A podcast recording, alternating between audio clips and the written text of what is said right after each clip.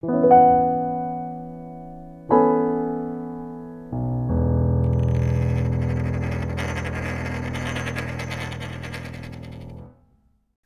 hier sind wir drei wieder, nicht von der Tankstelle, sondern von defi.jetzt. Und jetzt machen wir ganz kurz die Zusammenfassung, was uns in Erinnerung geblieben ist nach dieser langen Diskussion über digitales Zentralbankgeld. Federmann. Ja, hallo erstmal an alle. Hallo Thor, hallo Ralf. Was ich für heute in Erinnerung habe, ist, dass es eine sehr umfangreiche und sehr lange Diskussion war, die ich eigentlich so ganz schwer nur in Worte fassen kann die Dame von der Bundesbank tat mir ein bisschen leid. Die war, wurde hier wie so, in, in, in, wie so ein blutendes Stück Fleisch in einen Haifischkäfig geworfen. Ich fand dann gut ihre, ihre, ihre Sache. Man könnte ja auch mit, mit lila Murmeln bezahlen in Deutschland. Das stimmt in dem Sinne ja. Also der Euro ist zwar gesetzliches Zahlungsmittel, der muss überall angenommen werden, ne? aber jeder Händler kann ja auch entscheiden, was er selber nimmt.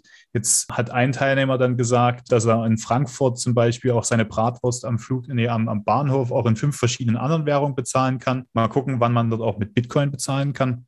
Ihr beiden habt das gut gemacht, möchte ich sagen. Also ich kann nur sagen, hört euch in Gänze an, gerne diese Diskussion, die wir dann auch bei uns auf dem, auf dem Kanal hochladen. Und da würde ich lieber mal an dich, Ralf, du als, als Teilnehmer, der das ja ein bisschen geleitet hat, gerne mal abgeben. Was blieb dir denn vor allen Dingen so als, als, als beste Aussage denn zurück? Wie gesagt, ich meine, ich habe es ja initiiert. Interessant fand ich in dem Vortrag, dass es wirklich mit Technologie möglich zu sein scheint oder möglich werden könnte, all die äh, geforderten Eigenschaften eines äh, digitalen Euros, also wirklich Privatheit, äh, relative Anonymität, trotzdem Automatisierung und Einhaltung von solchen Mechanismen wie ich habe eine Obergeldgrenze für Bargeldbezahlung oder für monatliche Bezahlung oder ich habe eine Geldwäscheprüfungsmöglichkeit, das programmatisch, programmierbar abzubilden. Das ist interessant, auch wenn die es erstmal ohne Distributed Ledger gemacht haben. Von der technischen Perspektive, die haben sich eigentlich wirklich hingesetzt und gesagt, wir machen das jetzt einfach mal. Und äh, das war interessant. Von der Diskussionsrunde, meiner Ansicht nach, die war im Hintergrund von den Fragen, ich habe es ja wirklich vorbereitet, bin jetzt durchgegangen, aber äh, wir hätten das vielleicht noch ein bisschen besser lenken sollen. An der Stelle äh, gab es wieder einen, äh, der da ein bisschen übers Ziel hinausgeschossen ist. Der, heißt, äh, der Herr Alexander, der sich an einigen Stellen wirklich nicht im Zaum halten konnte. Aber das ist mir auch jetzt, aufgefallen, ja. Jetzt, jetzt aber das Aber, äh, wenn man nicht ein bisschen an einen Stellen provokativ oder, äh, sagen wir mal, doch mit einer sehr harten Meinung äh, da mal ein bisschen ein, äh, ein Gegenpol bildet, dann ist das gut. Aber ähm, wir sind ja immer noch in dem Kontext geblieben, dass wir nicht hergehen wie die wirklichen absoluten Bitcoin-Maximalisten, die sagen, alles äh, andere außer Bitcoin ist schmutziges Geld. Ja, solche äh, äh, Dinge kamen nicht äh, oder kommen auch nicht über unsere Lippen. Ich äh, persönlich bin der Meinung, dass man diese Wettbewerbs, die wirkliche Wettbewerbsfähigkeit von Währungen, von Zahlungsmitteln und das, was Geld äh, der Staat akzeptiert, das kam mir dann auch sofort ich kann nicht meine Steuern äh, zahlen beim Staat. Ja, also die Akzeptanzstelle Staat nimmt nur diesen Euro. Das äh, alles andere ist nicht und damit ist äh, eben vieles ermöglicht, das äh, nicht möglich. Äh, um wirklich einen Wettbewerb herzustellen, es sahen alle die Notwendigkeit für digitales Geld aus Firmensicht, gerade auch Digitalisierung, Maschinenzahlung, Mikropayment. Natürlich muss sich da sowohl beim digitalen Euro als auch bei den Kryptowährungen etwas ändern. Schon alles geeignet, alles viel zu teuer. In Summe interessant, sollte weitergeführt werden und auch das Thema Bildung. Das ist ganz offensichtlich, obwohl der eine oder die eine der Meinung war, ja, die Bürger wollen das gar nicht wissen. Den muss man es einimpfen. Das ist Pflichtfach. Meiner Ansicht nach, also diese Meinung toleriere ich nicht, wollen es nicht wissen. Ähm, ich äh, sehe da, dass es gewisse Eliten gibt, die, die dafür sorgen wollen, dass genau diese Bildung, das Wissen nicht Bestandteil des allgemeinen Wissens wird. Da sehe ich äh, unsere Aufklärung auch als Podcast dass wir dort informierend, bildend wirken. Im Prinzip hast du eigentlich so ziemlich alles gesagt, was ich auch sagen würde. Allerdings, was für mich bemerkenswert war, war jetzt nicht die, die Aussage der Zentralbankerin, also der Bundesbankerin, dass die das äh, Bargeld nicht abschaffen wollen. Das ist ja nichts Neues, erzählen sie schon die ganze Zeit, sondern für mich war die Anmerkung, dass programmierbares Geld die Banker nicht wollen, aber die Industrie will es. Ansonsten hätte ich mir ein bisschen gewünscht, dass wir, aber das können wir es beim nächsten Mal vielleicht machen, dass wir vielleicht überhaupt mal erstmal diskutieren, was wäre denn überhaupt die Aufgabe von mir aus, aus Bürgersicht der Zentralbank? Was ist das mit der Geldwäsche und mit der Terrorfinanzierung? Interessiert mich das irgendwie? Nein, interessiert mich nicht. Es behindert mich. Mit der Inflation will ich das? Nein, will ich auch nicht bezüglich Bildung stimme ich dir zu und dann machen wir jetzt Schluss. Kommt in unseren Podcast rein, in das Blockchain Café. Ist zwar ein bisschen lange Ausgabe, aber es gibt einen sehr guten Vortrag. Das Projekt des Quintetts ist sehr gut, eine sehr gute Idee. Welche Meinung ich dazu habe bezüglich der Umsetzung, müsst ihr euch in der langen Version anhören.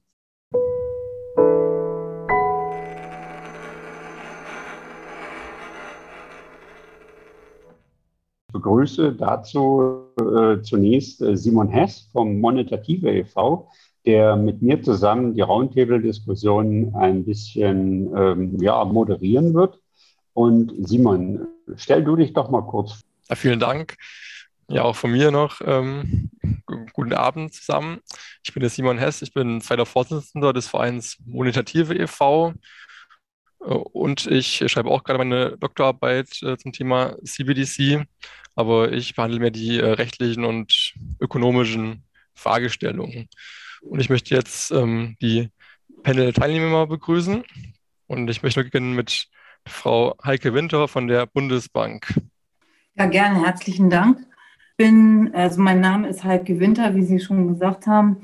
Äh, ich bin bei der Deutschen Bundesbank, äh, insofern hier in der Runde als Vertreterin der Zentralbank, weil die Deutsche Bundesbank, wie Sie alle wissen, ja zusammen mit der EZB und den anderen nationalen Zentralbanken äh, im Euroraum den Euro rausgibt. Und wenn es dann ein CBDC geben sollte, einen digitalen Euro, würden wir das natürlich auch ähm, sozusagen wie, wie gehabt im Verbund machen. Meine Aufgabe, ich bin aus dem Bereich bargeldloser Zahlungsverkehr, bin jetzt ähm, auch mit eingebunden in das Projekt Digitaler Euro was ja jetzt, wie ich glaube, das hatten Herr Schellinger und Herr Babel vorhin schon erwähnt, ist ja äh, seit Mitte Juli ähm, entschieden, dass es da eine Voruntersuchungsphase gibt, bis dann praktisch der digitale Euro gebaut werden würde. Technisch, das, äh, dem geht jetzt erstmal sozusagen eine ähm, Untersuchungsphase voraus, in der man dann eben auch mit den Geschäftsbanken, mit dem Handel, mit den ganzen Stakeholdern spricht und den Dialog sucht und natürlich auch anfängt, äh, an technischen Lösungen zu feilen. Äh, das sind äh, zwei Jahre für eingeplant und danach geht es, wenn, wenn dann die Entscheidung kommt, wir machen es, dann müsste man wahrscheinlich noch mal drei Jahre rechnen. Also das zum Stand der Planungen. Und denke, ich freue mich äh, auf die Fragen und habe schon gehört, hier gibt es eine ganze Menge doch an Vermutungen, was Zentralbanken machen und äh, ja, teilweise auch Missverständnisse. Und da freue ich mich, äh, wenn ich die ausräumen kann. Danke. Alles klar, vielen Dank. Schön, dass Sie da sind. Dann begrüße ich Professor Jens Strücker von der Uni Bayreuth. Ja, schönen guten Abend. Ähm, ich bin, denke ich, heute vor allen Dingen in der Rolle als einer der Leiter des Blockchain Labs, Fraunhofer Blockchain Labs da. Bin von Haus aus tatsächlich Wirtschaftsinformatiker und Ökonom, also habe auch mal äh, VWL studiert, schon lange her. An der Stelle gibt es natürlich dann die, die spannenden Schnittstellen ähm, uns beschäftigt aber natürlich Krypto, Kryptogeld, digitale Währung, aber auch die Schnittstellen eben zu, ob das jetzt äh, Maschinenidentitäten ist, Konzepte wie SSI. Äh, das greift natürlich alles schön ineinander und das ist ja eigentlich auch das Tolle an äh, tokenbasierten Ansätzen, dass wir damit halt äh, deutlich über die heutigen Funktionen von Geld darüber hinausdenken können. Ähm, das ist, glaube ich, auch das, was so in die Zukunft weist. Also es geht hier nicht darum, hier einfach nur ein Abbild zu schaffen, sondern hoffe ich zumindest, sondern letztlich ähm, vielleicht Dinge auch weiterzuentwickeln. Und ja, da freue ich mich auf die Diskussion gleich. Und ich begrüße zwar noch Manuel Klein, auch von Monetative e.V. Und er ist noch Unternehmensberater bei Ernst Young. Ja, schönen guten Abend. Ich freue mich auch dabei zu sein. Spannendes Thema. Ich beschäftige mich auch schon jetzt seit äh, rund sechs Jahren ziemlich intensiv mit dem Aufbau des bestehenden Geldsystems und mit alternativen Geldsystemen. Äh, bin dann nach oder während des Studiums sogar schon äh, zum Verein Monetative gekommen, habe mich da recht stark eingebracht, äh, den Verein ja, weiterentwickelt und mitentwickelt, ähm, auch im Austausch mit Zentralbanken, mit Politik Und äh, ich glaube, gerade in den letzten Jahren ist gerade in der Beschreibung rund um die Funktionsweise des bestehenden Geldsystems doch einiges passiert. Das sah vor fünf Jahren noch ganz anders aus, wo man schräg angeguckt wurde, als man gesagt hat, dass Banken Geld erzeugen.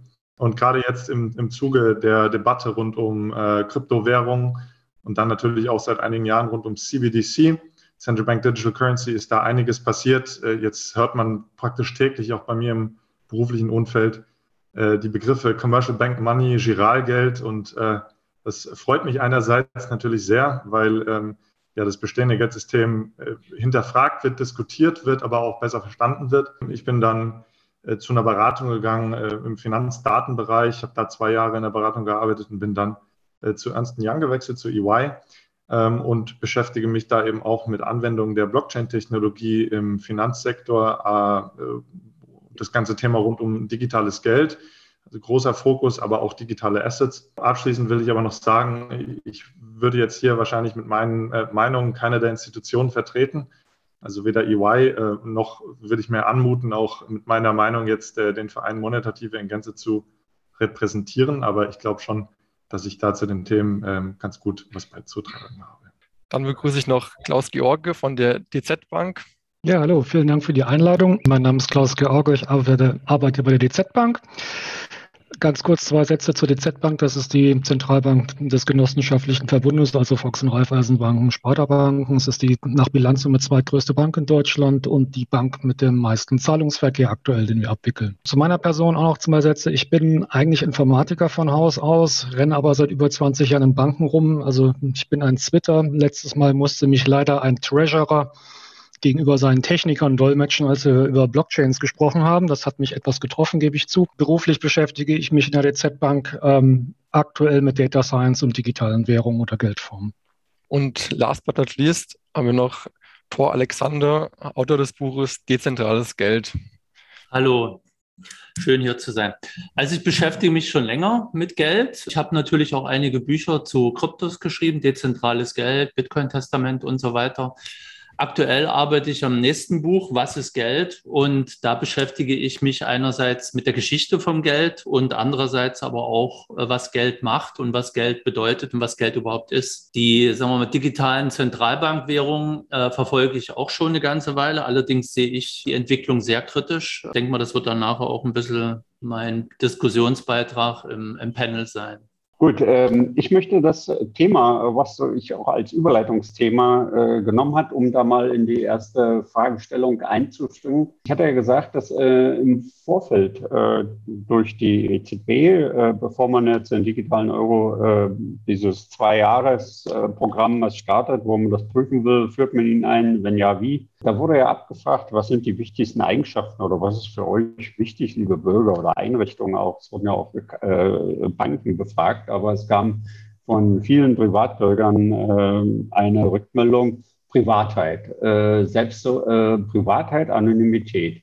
Ja, wie wahrscheinlich wird es sein, dass äh, ein digitaler Euro äh, DLT oder Blockchain basiert, beziehungsweise ob er, äh, wird er, um die Privatheit zu sichern, was wir hier in dem Ansatz vorher gehört haben, wird er Zero-Knowledge-Proof-Technologie enthalten? Das stelle ich jetzt mal zur Diskussion oder wer sich jetzt äh, berufen fühlt, das zu beantworten. Vielleicht fangen wir mal mit Ihnen, Frau Dr. Fischer, an. Wie sehen Sie Bitte das Thema Privatheit und digitale Ach, Entschuldigung, ich weiß nicht, warum ich das mache. Muss, man muss auch darauf.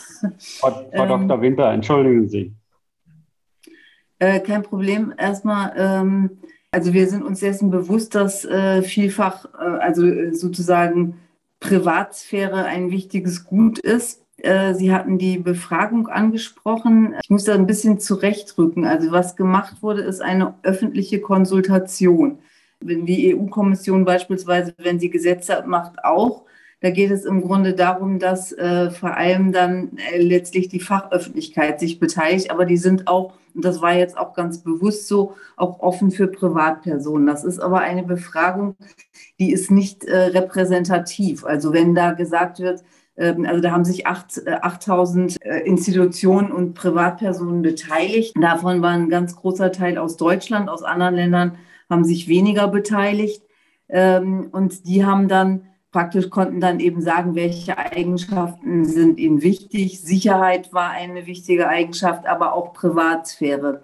Was man dabei sagen muss, es wurde schon deutlich, dass äh, total anonyme Zahlungen, wie sie ja letztlich mit Bargeld möglich sind, eigentlich nur von einer Minderheit von ungefähr 15 Prozent der, äh, derjenigen, die sich da beteiligt haben, gefordert. Es wurde also schon anerkannt, dass man sich vorstellen kann, dass eine Zentralbank anders als jetzt äh, privatwirtschaftliche äh, Anbieter, wie man sie ja im Netz, also äh, gerade beim, im Zahlungsverkehr vielfach erlebt, nicht daran interessiert ist, jetzt wirklich äh, nachzuvollziehen, was einzelne Bürger äh, und Bürgerinnen ähm, an Transaktionen machen und dann noch äh, quasi auf dieser Basis die Daten erheben und verkaufen, wie das eben an anderer Stelle geschieht. Also es wird schon, also die, die totale Anonymität war jetzt eigentlich wirklich eher eine Minderheitenforderung, obwohl diese Konsultation sehr stark geprägt war von Leuten, die, äh, sagen wir mal, digitalem Geld gegenüber sehr skeptisch gegenüberstehen.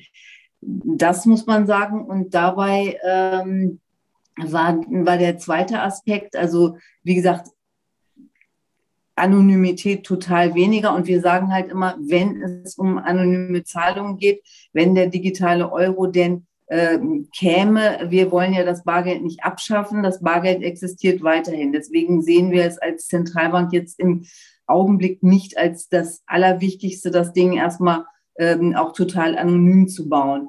Ähm, wir haben ja jetzt in dem Modell gesehen, dass das alles, dass man das wohl irgendwie machen kann, äh, aber dass diese Technik noch nicht so ausgereift ist. Uns geht es jetzt quasi erstmal äh, darum, das Ganze überhaupt zu realisieren und dann so zu realisieren, dass äh, nicht die Zentralbank, wie das ja in dem Modell äh, von Herrn Schellinger und Herrn äh, Babel äh, dargestellt wurde, dann quasi alle Aufgaben übernimmt, die heutzutage eigentlich äh, der Geschäftsbankensektor macht, sondern dass man hier eine vernünftige Arbeitsteilung auch wieder hinkriegt zwischen Zentralbanken und ähm, Geschäftsbanken und dann eben auch mhm. was entwickelt, was dann so gut ist, dass es dann eben auch von den Leuten tatsächlich für den bargeldlosen Zahlungsverkehr auch genutzt wird.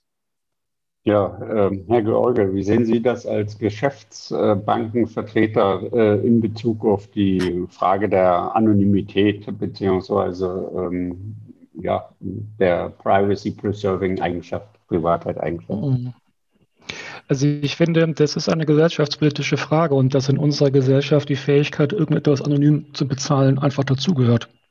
Das ist fundamental. Mhm. Also für mich, mhm. ja. Äh, wir haben das auch schon länger diskutiert. Also so die letzten zwei Jahre hat man aber auch gemerkt, dass es da ein Umdenken gibt bei den Zentralbankern, die zumindest ich getroffen habe. Ich kenne ja auch mal nur einen kleinen Ausschnitt, ja. Also ich finde es schön, dass es ein Umdenken gab. Ja. Also ich äh, habe mir jetzt schon in persönlichen Gesprächen auch einmal hörte ich den Satz, dass, dass, dass ähm, die Möglichkeit, anonym zu bezahlen mit Bargeld eine unerwünschte Eigenschaft des Bargelds sei. Das fand ich nicht gut, sage ich ganz ehrlich. Ja, Das ist, war aber sicherlich nicht die Mehrheitsmeinung da, nur es war halt ein einzelner Mensch und man muss halt auch dran denken, äh, wenn Leute ihr ganzes Leben, sozusagen berufliches Leben, damit beschäftigt sind, Geldwäsche zu bekämpfen, dann haben die einfach eine andere Sicht. Ja. Was wesentlich ist, denke ich, und was auch öffentliche Meinung der EZB ist, ist das Interview vom Herrn Panetta. Das ist jetzt seit ein paar Wochen draußen, wo erstmals von der EZB tatsächlich gesagt wird, ja, man kann sich anonyme Zahlungen in kleinen Beträgen vorstellen. Ähm, das heißt, da wird drüber nachgedacht und es ist gut, dass es hier solche Paper gibt, wie das, was uns eben vorgestellt wurde, weil ein Punkt ist sicherlich auch, die EZB trägt eine sehr große Verantwortung für diesen Währungsraum, ja, für die Währung und sie wird nichts tun, was sie nicht wirklich verstanden hat. Ja? Das heißt, ähm, es ist gut, dass die Diskussion angeschoben wird, was möglich ist überhaupt und dass jetzt Möglichkeiten aufgezeigt werden, aus denen man wählen kann. Also nichts anderes macht die EZB ja auch. Ja? Also die EZB ist ja schon seit über zwei Jahren projekthaft unterwegs. Also jetzt, der wird immer gesagt, hier, dass im Juni oder so das Projekt gestartet wurde. Stimmt nicht. Ja? Also es gab vor eine Experimentalphase zwei Jahre lang gleich, eine Experimentalphase zwei Jahre lang, ja. Da sind auch Ergebnisse veröffentlicht worden, was die gemacht haben. Also sie haben zum Beispiel mit, mit Blockchain experimentiert, sie haben Tipps aufgebaut, sie haben Messungen gemacht und, und, und, und, und, ja.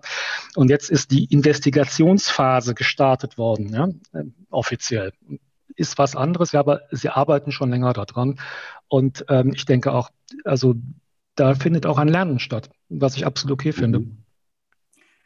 Darf ich da ganz kurz darauf antworten, Herr George? Weil äh, Sie haben natürlich recht, das kommt nicht völlig out of the blue, dieser Beschluss, dass man hier äh, am 15. Juli gesagt hat, so, lass uns mal so ein Projekt machen. Aber es gibt halt, äh, wie wahrscheinlich in Ihren Banken auch, so eine Projekt, also wie ein, ein Projekt aufgebaut ist. Und da gibt es halt, das, das eine war noch nicht äh, sozusagen nicht mal die Untersuchungsphase, sondern irgendein Vorstadium.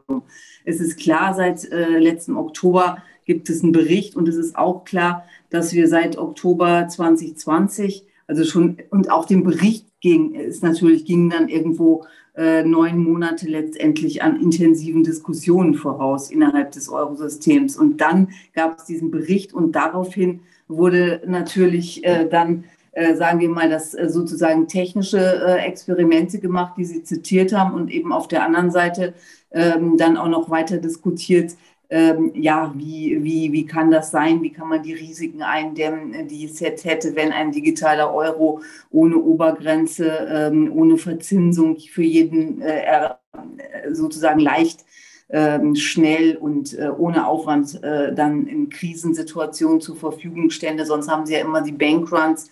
Da sieht man immer äh, sonst Fotos gern aus den 20er Jahren, wo dann die Leute ich glaube, äh, Darmstädter Nationalbank oder so gibt es ein berühmtes Bild, wo die Leute Schlange gestanden haben, weil sie jetzt das äh, Geld von der Bank im Bar haben wollten. Und da ist dann immer die, die Angst, dass wenn man digitalen Euro so baut, dass das jetzt auf einmal auf Knopfdruck äh, ohne Zeitverlust äh, sofort möglich ist, dann ist natürlich äh, ja ein Risiko in, äh, sagen wir, nicht ganz stabilen Situationen da.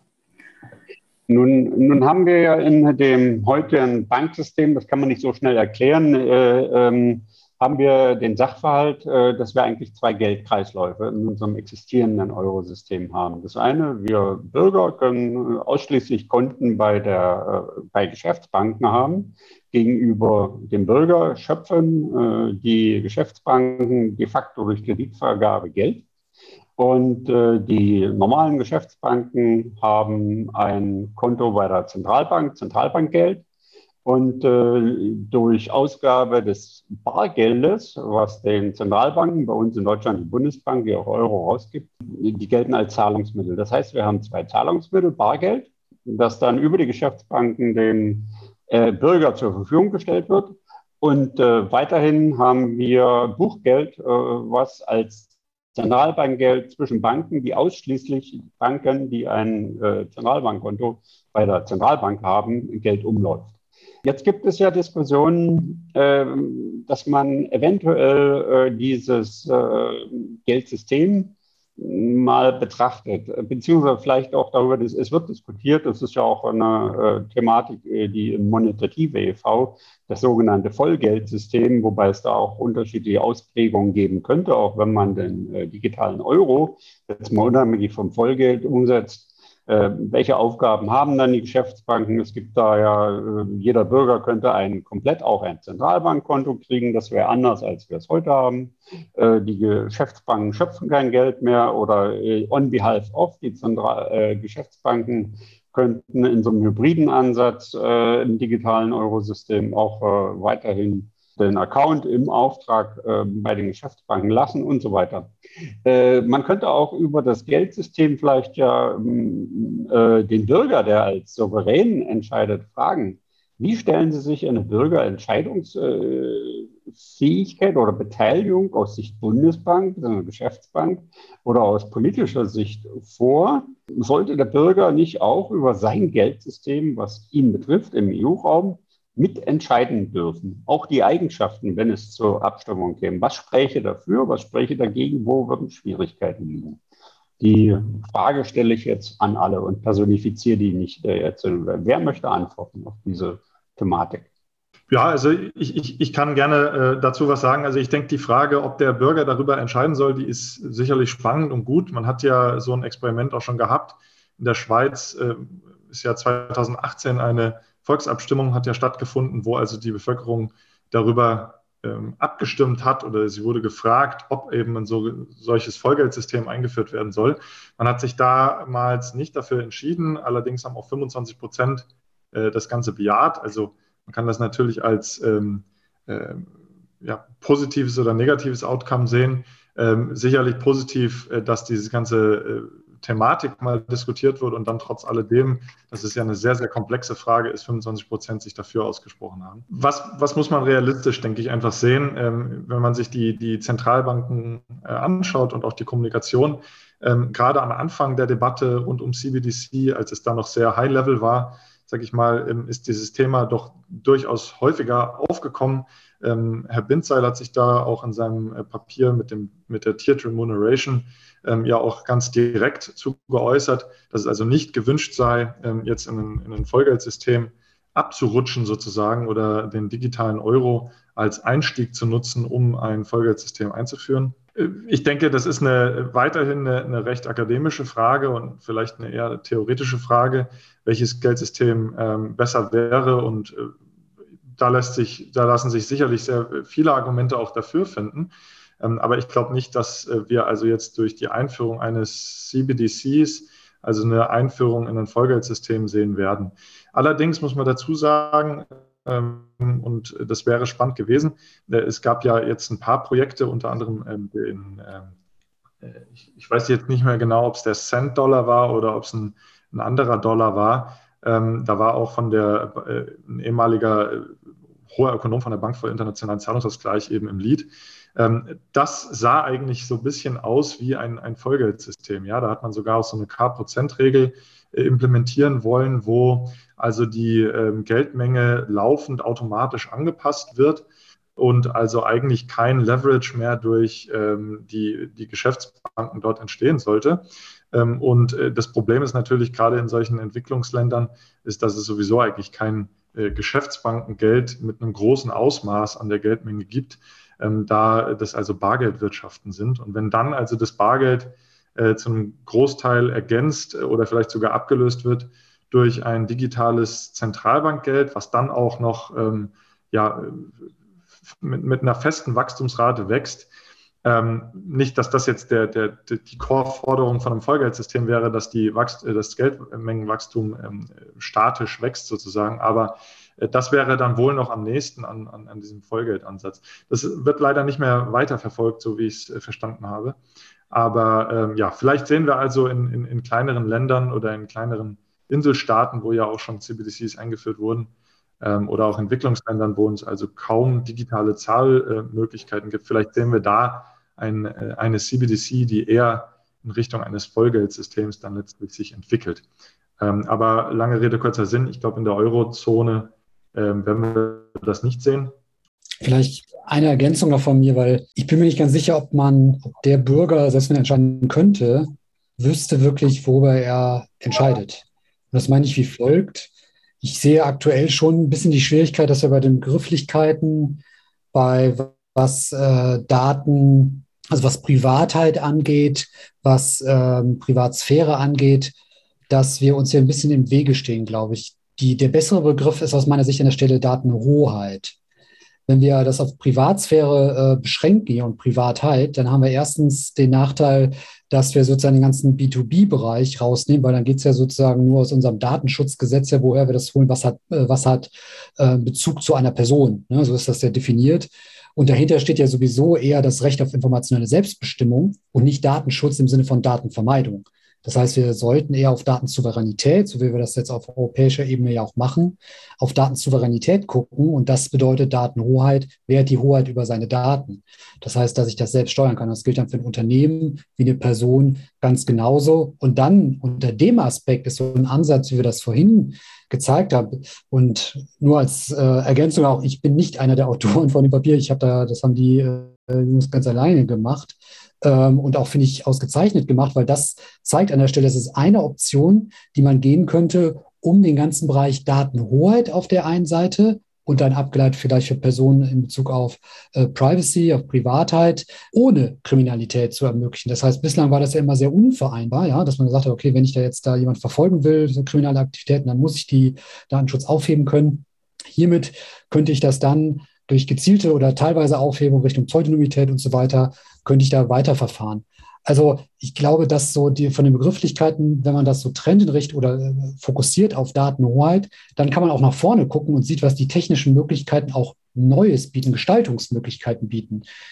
ich habe so den Eindruck, und ich, wie gesagt, ich bin jetzt kein Finanzexperte, kein äh, Geldtheoretiker, kein Ökonom, gar nicht, aber mein Eindruck ist so als Wirtschaftsinformatiker, wir verstellen uns so ein bisschen den Blick noch darauf, wo könnten wir hinkommen, was kann man, muss man ausprobieren, wo kann man Geld weiterentwickeln.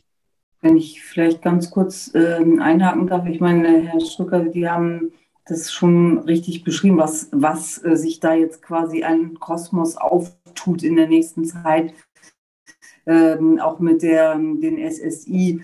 Äh, Plattformen, wo man dann eben digitale Identitäten ähm, hat und dann eben auch seine Daten ganz anders verwalten kann. Das ist schon ähm, also wirklich ähm, völlig neu und wir sehen, oder aus, aus meiner Sicht völlig neu, wenn Sie wahrscheinlich als Informatiker sagen, ja, sowas haben wir schon mal irgendwie hier und da auch gehabt, aber dass das jetzt, also ich meine, da sind wir jetzt ja auch gerade, die EU-Kommission hat ja jetzt auch mit der EIDAS-Verordnung vorgeschlagen, es auf diese SSI-Basis zu setzen. Also ich denke, da sind wir schon ein ganzes Stück äh, weiter und kommen da auch in, ähm, also in ganz neue Sphären rein, wo dann eben auch das digitale Geld in jedem Fall oder digitales Zentralbankgeld, wie ich sagen würde, dann doch äh, sehr gut zu passt. Aber was mich jetzt ein bisschen immer an der Diskussion, ähm, es wird ja hier diskutiert wieder über ähm, wie Giralgeld, die Banken schaffen Geld, ist dieses Geld denn sicher und was schafft das alles für Unsicherheiten? Und wenn der Bürger jetzt abstimmen würde,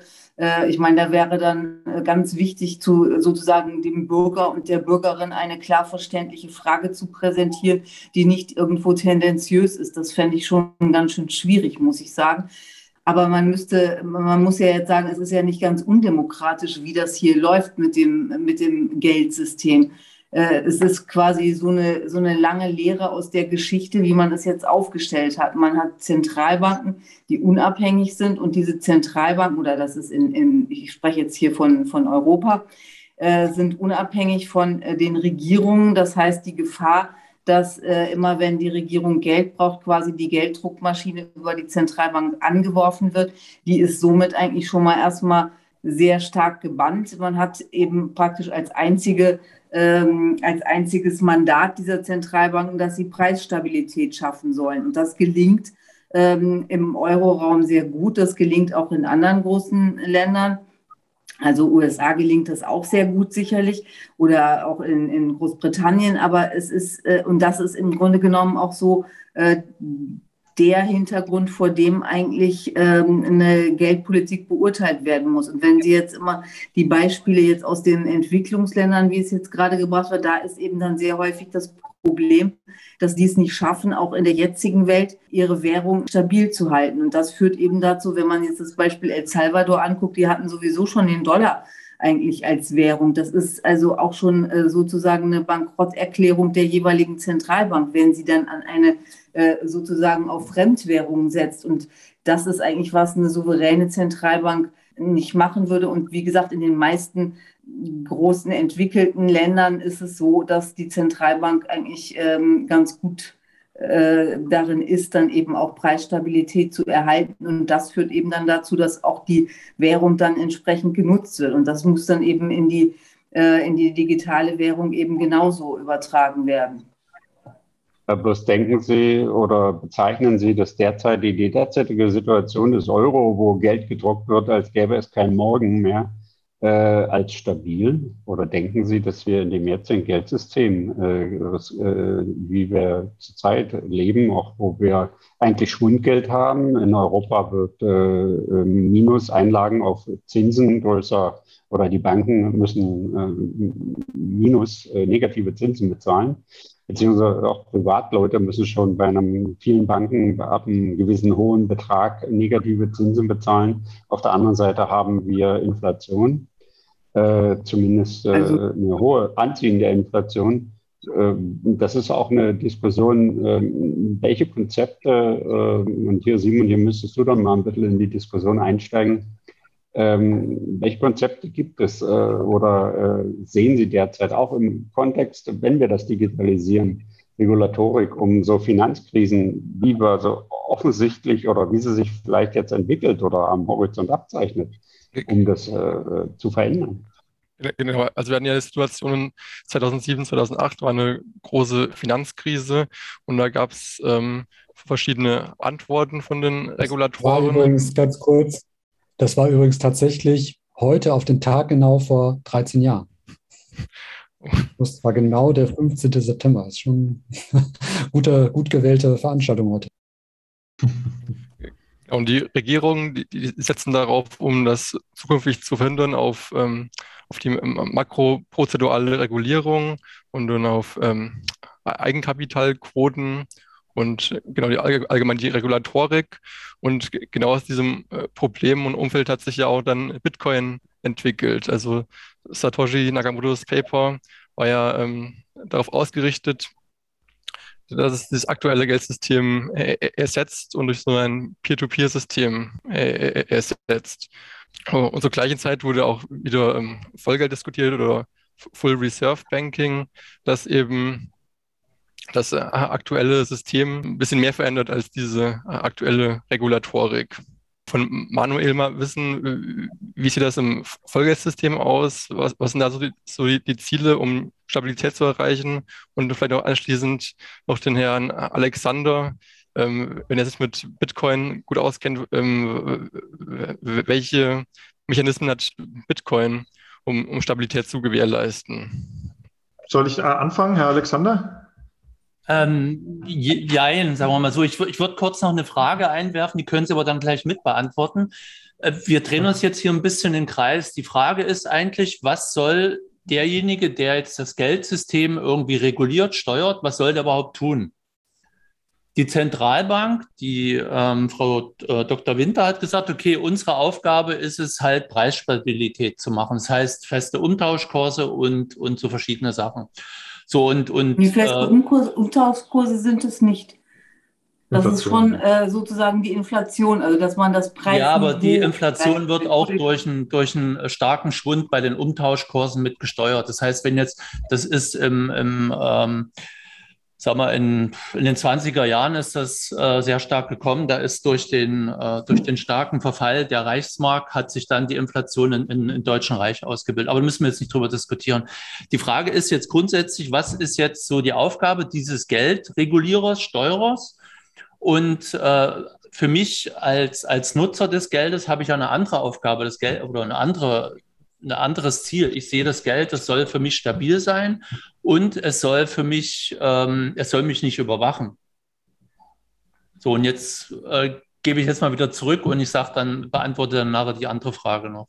Jetzt sind wir so ein bisschen wieder bei, bei, bei der Privatsphäre auch. Ähm, ich meine, das ist ein riesen eigenes Topic, worum es ja heute im, im, im Vordergrund gehen soll. Da kann ich gerne auch nochmal bisschen was zu sagen, auch, denke ich, zur Rolle von der Zentralbank, wenn es um, um Privatsphäre geht, weil da kann man, denke ich, auch viel aus ähm, den äh, Reports zu den Experimenten der High-Level Taskforce für den Digital äh, Euro äh, schon herauslesen, äh, weil da, da sehen Sie eigentlich eher die Aufgabe beim Privatsektor. Aber gut, kann ich nachher gerne auch nochmal was zu sagen.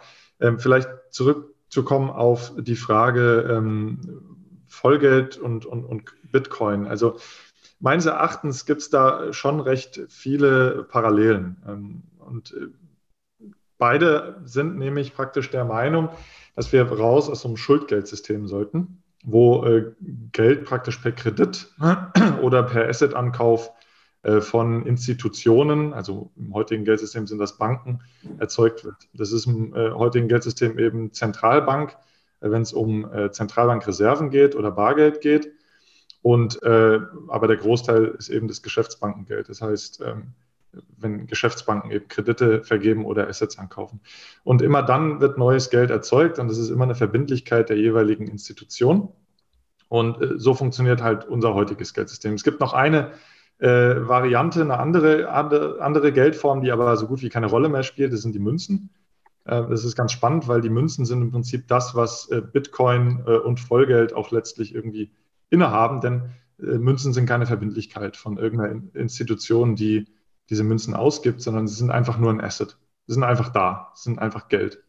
Äh, sie werden von dem Staatsministerien, also den Finanzministerien ausgegeben nach Rücksprache mit der EZB und äh, werden dann also auch per originärer Seniorage äh, also nach dem vollen Geldschöpfungsgewinn, also dem Staatshaushalt sozusagen zugefügt und werden dann über die Banken eben äh, in Umlauf gegeben. Und ich denke, genau da setzen eben Bitcoin und aber auch Vollgeld an und äh, sagen praktisch, ja, also wir wollen so eine Art Münzgeldsystem, äh, aber natürlich in digitaler Form. Ähm, das heißt, äh, Bitcoin, da steckt ja auch schon Coin drin, ähm, äh, ist praktisch wie eine, eine, Münze. Es ist ein Asset, was halt dezentral entsteht. Und äh, Vollgeld ist praktisch auch ein Asset-basiertes Geld, was aber jetzt nicht dezentral entsteht, wobei vielleicht könnte man es auch dezentral entstehen lassen.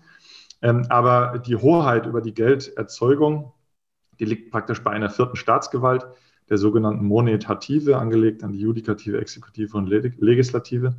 Und äh, diese Monetative, die äh, gibt dann praktisch dieses Geld aus und verteilt dieses Geld entweder über ähm, Staatsausgaben oder eben auch als Bürgerdividende. Und ähm, das ist praktisch meines Erachtens die, die Parallele, die die beiden äh, Systeme haben, beide Assetgelder, ähm, keine Verbindlichkeit von irgendwelchen Institutionen. Auch im Vollgeldsystem ist es äh, eigentlich angedacht, dass das Geld eher wieder knapp wird. Also es wird potenzialorientiert erzeugt, also äh, potenzialorientiert gemessen an, dem, ähm, an der Nachfrage der Realwirtschaft. Meines Erachtens könnte man das Ganze auch, und das äh, sagt zum Beispiel auch der Thomas Mayer, der ehemalige Chefvolkswirt der Deutschen Bank, jetzt ähm, bei Flossbach von Storch. Man könnte das Ganze sogar auch automatisieren. Das habe ich leider noch nicht zu Ende denken können, beziehungsweise auch noch nie irgendwie, äh, äh, wurde, glaube ich, auch noch nie wissenschaftlich untersucht.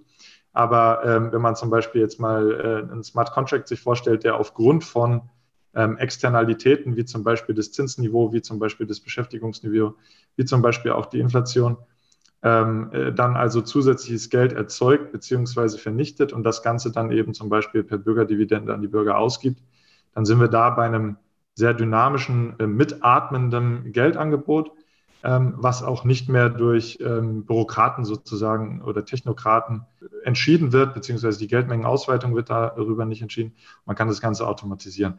Aber ich denke, das sind mal Parallelen, ähm, die als Antwort sozusagen auf dieses Schuldgeldsystem was doch immer wieder auch ähm, überschießend viel Geld erzeugt. Also vor allem haben wir es jetzt in den letzten Jahren von den Zentralbanken gesehen, die also äh, massiv viel Geld erzeugt haben, die in die Finanzmärkte, was in die Finanzmärkte geflossen ist. Aber bis vor der Finanzkrise war das eben vor allem Geschäftsbankengeld, ähm, was ähm, sehr, sehr stark ausgeweitet wurde oder die Geldmenge durch die Geschäftsbankengeldschöpfung stark ausgeweitet wurde, was dann also zu Assetpreisblasen äh, und so weiter geführt hat. Und ähm, das Ende, wie gesagt, äh, oder die Antwort darauf, Vollgeld und Kryptowährung, äh, Aktivgeld, was nicht äh, per Bilanzverlängerung sozusagen ähm, entstehen kann. Vielleicht noch eine Anmerkung. Das, was du jetzt mit dem, ja, das könnte ja ein Smart Contract auf Externals automatisch reagieren. Ein bisschen sehen wir ja solchen Mechanismus bei sogenannten Krypto-Stablecoins schon, oder? Ja, wahrscheinlich am ehesten noch bei dezentralen Stablecoins, wobei da ähm, jetzt, wenn wir uns DAI zum Beispiel angucken, ja eher eine Kreditvergabe noch dahinter liegt, äh, weil man ja Assets in die pledged und dann also neue DAIs letztlich bekommt. Ähm, aber ich bin da auch bei dir oder ich kann mir das zumindest gut vorstellen. Ich kann jetzt kein äh, Projekt, was äh, genauso funktioniert, das also aufgrund von Externalitäten irgendwie neues Geld erzeugt. Ähm, aber ähm, ich denke auch, dass das, dass das möglich wäre. Ja. Vielleicht doch mal äh, noch eine Frage, was könnte denn äh, für die Geschäftsbanken diese Thematik, naja, das ist jetzt Vollgeld und Digitalisierung beziehungsweise Vollgeldsystem, wo, äh, wie sieht äh, in unserem heutigen jetzt Geldsystem, Geldschöpfung durch Geschäftsbanken wie könnte das oder welche Optionen, Möglichkeiten, Herr George, sehen Sie da oder aus Geschäftsbankensicht oder Möglichkeiten? Ja, es ist ja im Wesentlichen eine Entscheidung, sage ich mal, der Politik und der Zentralbank, wie sehr das auf unsere Einlagen wirkt, diese neue Geldform. Ne? Also ich würde auch gerne mal trennen in der Diskussion bitte zwischen Währung und Geldform, wenn das geht. Das wäre mir wichtig. Ähm, also wenn der digitale Euro der EZB so ausgestaltet wird, dass er, sag ich mal, universell einsetzbar ist, schick und einfach nur Vorteile hat, ja, dann würden die Geschäftsbanken irgendwann im Extremfall sagen, okay, wir lassen das mit dem Giralgeld, ne? weil die EZB hat sicherlich alle Ressourcen zur Verfügung, eine Geldform zu bauen. Hm, gegen die wir nicht bestehen können. Ne? Das heißt, die würden uns dann aus dem Markt wischen. Das wollen sie halt nicht, weil das ein zweistufige Bankensystem sich aus der Sicht vieler Menschen doch relativ gut bewährt hat. Das heißt, es wird darüber nachgedacht, wie wägt man das jetzt ab? Ja? Also wie wägt man das ab, dass man hm, diese Geldschöpfung da lässt, dass die Geschäftsbanken da noch Raum haben, weil man will ja auch die Innovation aus dem Privatsektor. Ne? Also zumindest in unserer Wirtschaftsform ist das ja so ein bisschen die Trennung. Innovation kommt primär aus dem privaten Sektor, da muss der private Sektor aber auch eine Chance haben zu verdienen. Und wenn der Staat zu viele Aufgaben übernimmt, dann geht das nicht. Und das ist schlussendlich eine Frage, wie viel Staat will man haben oder wie viel Privatsektor will man haben? Die hier angesprochen wird. Ja. Und manchmal habe ich so den Eindruck, das wird nicht so ganz verstanden, hart gesagt. Weil wenn jemand sagt, er möchte die Kreditschöpfung oder die Geldschöpfung komplett zur Zentralbank verlagern, dann würde man die Bilanz der Zentralbank natürlich dementsprechend vergrößern. Und die meisten Menschen, die ich kenne, die finden, dass die Bilanz der EZB eigentlich groß genug ist, gerade jetzt so die letzten Jahre groß genug geworden ist, ja, um das mal so zu formulieren. Und ähm, das ist einfach eine Teilung. Das ist ja eine Teilung der Verantwortung und der Aufgaben, die auch in diesem zweistufigen Bankensystem gemacht wird. Ja. Und ähm, ich halte es für kritisch, das einfach wegwischen zu wollen, weil es hat nicht so schlecht funktioniert, weil Sie müssten ja sagen, mit einem einstufigen Bankensystem wäre es wie folgt gelaufen die letzten 50 oder letzten 200 Jahre. Und das können sie nicht. Es ist also eine Diskussion. Es ist völlig okay, das zu diskutieren. Ja, es ist völlig okay, die Diskussion.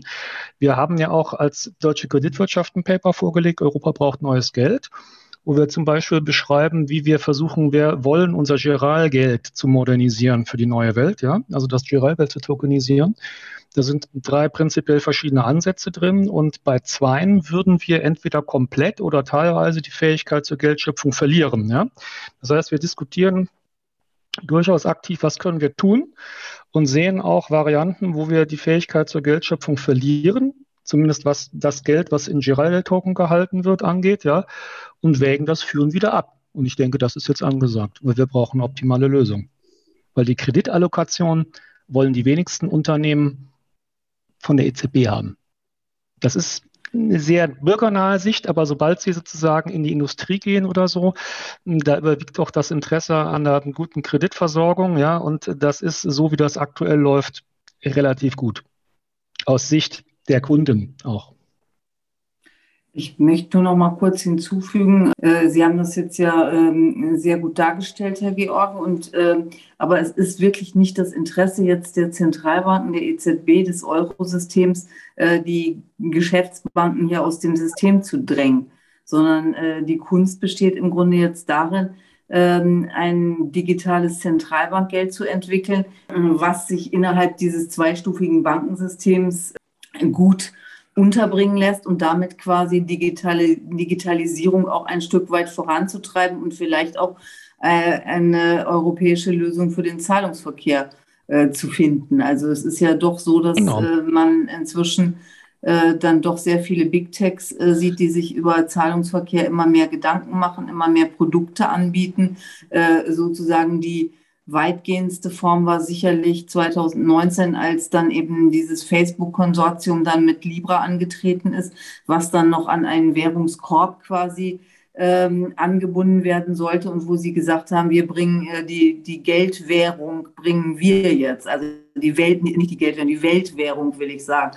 Äh, das war ähm, wahrscheinlich das, was, was äh, sozusagen die Frage am stärksten beflügelt hat, wollen wir uns nicht auch mal in den Zentralbanken damit beschäftigen, wie machen wir vielleicht ähm, unser, äh, unsere Währung jetzt auch ähm, in digitaler Weise nutzbar. Und äh, vor dem Hintergrund sollte man die Debatte auch noch mal ein bisschen vielleicht mhm. betrachten. Das ist absolut, deshalb sollte ich es auch trennen in Währung und Geldform, ganz kurz vielleicht noch, weil wir haben aktuell drei Geldformen in dieser einen Währung Euro, die wir alle benutzen, ja. Und es werden halt vermutlich, naja, mindestens zwei neue dazukommen, so wie das im Moment aussieht, ne? Nämlich einmal die CBDC, also die Retail CBDC der EZB äh, und vermutlich eine neue Variante von den Geschäftsbanken. Und da müssen wir halt gucken, wie diese zwei neuen Geldformen in diesem bisherigen bestehenden Dreiklang aus Bargeld, Giralgeld und digitalem Euro für die Geschäftsbanken, den wir ja haben, reinpassen. Ich wollte äh, an der Stelle fragen, wenn ich in den letzten Jahren mit Ökonomen diskutiert habe, kam sehr häufig, als wenn es darum geht, digitales Geld in welcher Form, Abstrom auch immer einzuführen, kam immer der Hinweis sehr schnell auf 2008. Äh, Lehman Brothers, wir hatten es ja vorhin schon davon, auf die, also viele, ich glaube, von den, von den Zuhörern, äh, Teilnehmern sind wahrscheinlich äh, auch noch jünger, äh, aber das war natürlich schon eine sehr große Sache. Äh, Lehman Brothers ist pleite gegangen und das hat, also es war eine US-Investmentbank, ist insolvent gegangen und hat eine heftigste Kursstürze bei Banken, Finanzinstitutionen, Finanzwerten auf der ganzen Welt letztlich nach sich gezogen. Und die Frage ist, so ein exogener Schock, so ein, so ein Vertrauenseinbruch, wie würde sozusagen ein digitalisiertes oder teildigitalisiertes System, Geldsystem damit umgehen? Was bedeutet das? Also die damals war es tatsächlich so, dass die ähm, Banken untereinander, das Vertrauen ist komplett verschwunden. Man hat sich untereinander kein Geld mehr geliehen. Das ist normalerweise attraktiver wohl. Und das ist also komplett an die EZB oder an die anderen Zentralbanken gegangen.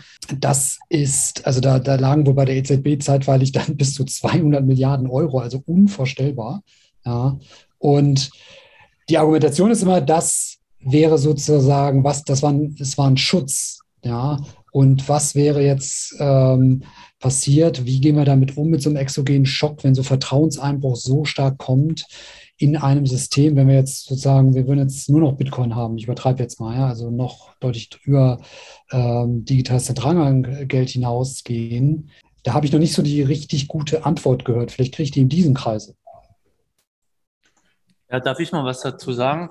Also im Prinzip das Geld, wenn jetzt, wenn ich zwei Gelder habe und das eine Geld hat jetzt einen Schock, dann werde ich natürlich dem anderen Geld, dem ich mehr Vertrauen entgegenbringe, das werde ich dann versuchen zu nutzen. Was wir jetzt aktuell haben im Euro ist aber ja, nicht ein Geldschock. Das ist nicht. Ja, die Frage ist, in welchem Geldsystem der Schock passiert.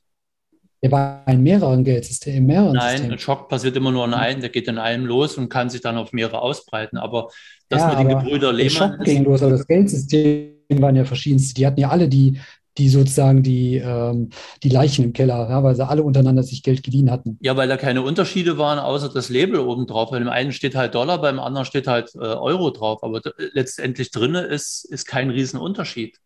Und ich habe ja beim dezentralen Geld, deswegen heißt ja mein Buch so Bitcoin und Co., habe ich ja eine komplett andere Geldpolitik. Es gibt ja das Zentralbank-Trilemma, das wollte ich vorhin noch sagen. Ähm, beim Zentralbank-Trilemma habe ich drei Kriterien. Das ist einmal freier Kapitalfluss, das ist eine unabhängige Geldpolitik und das ist, äh, sind feste Umtauschkurse. Und ich als Zentralbank kann nur zwei dieser Parameter steuern. Den dritten muss ich frei laufen lassen. Da habe ich keine Kontrolle drüber. Und bei Bitcoin ist die Antwort auf dieses Zentralbank-Trilemma eine andere als bei, einer, bei der EZB.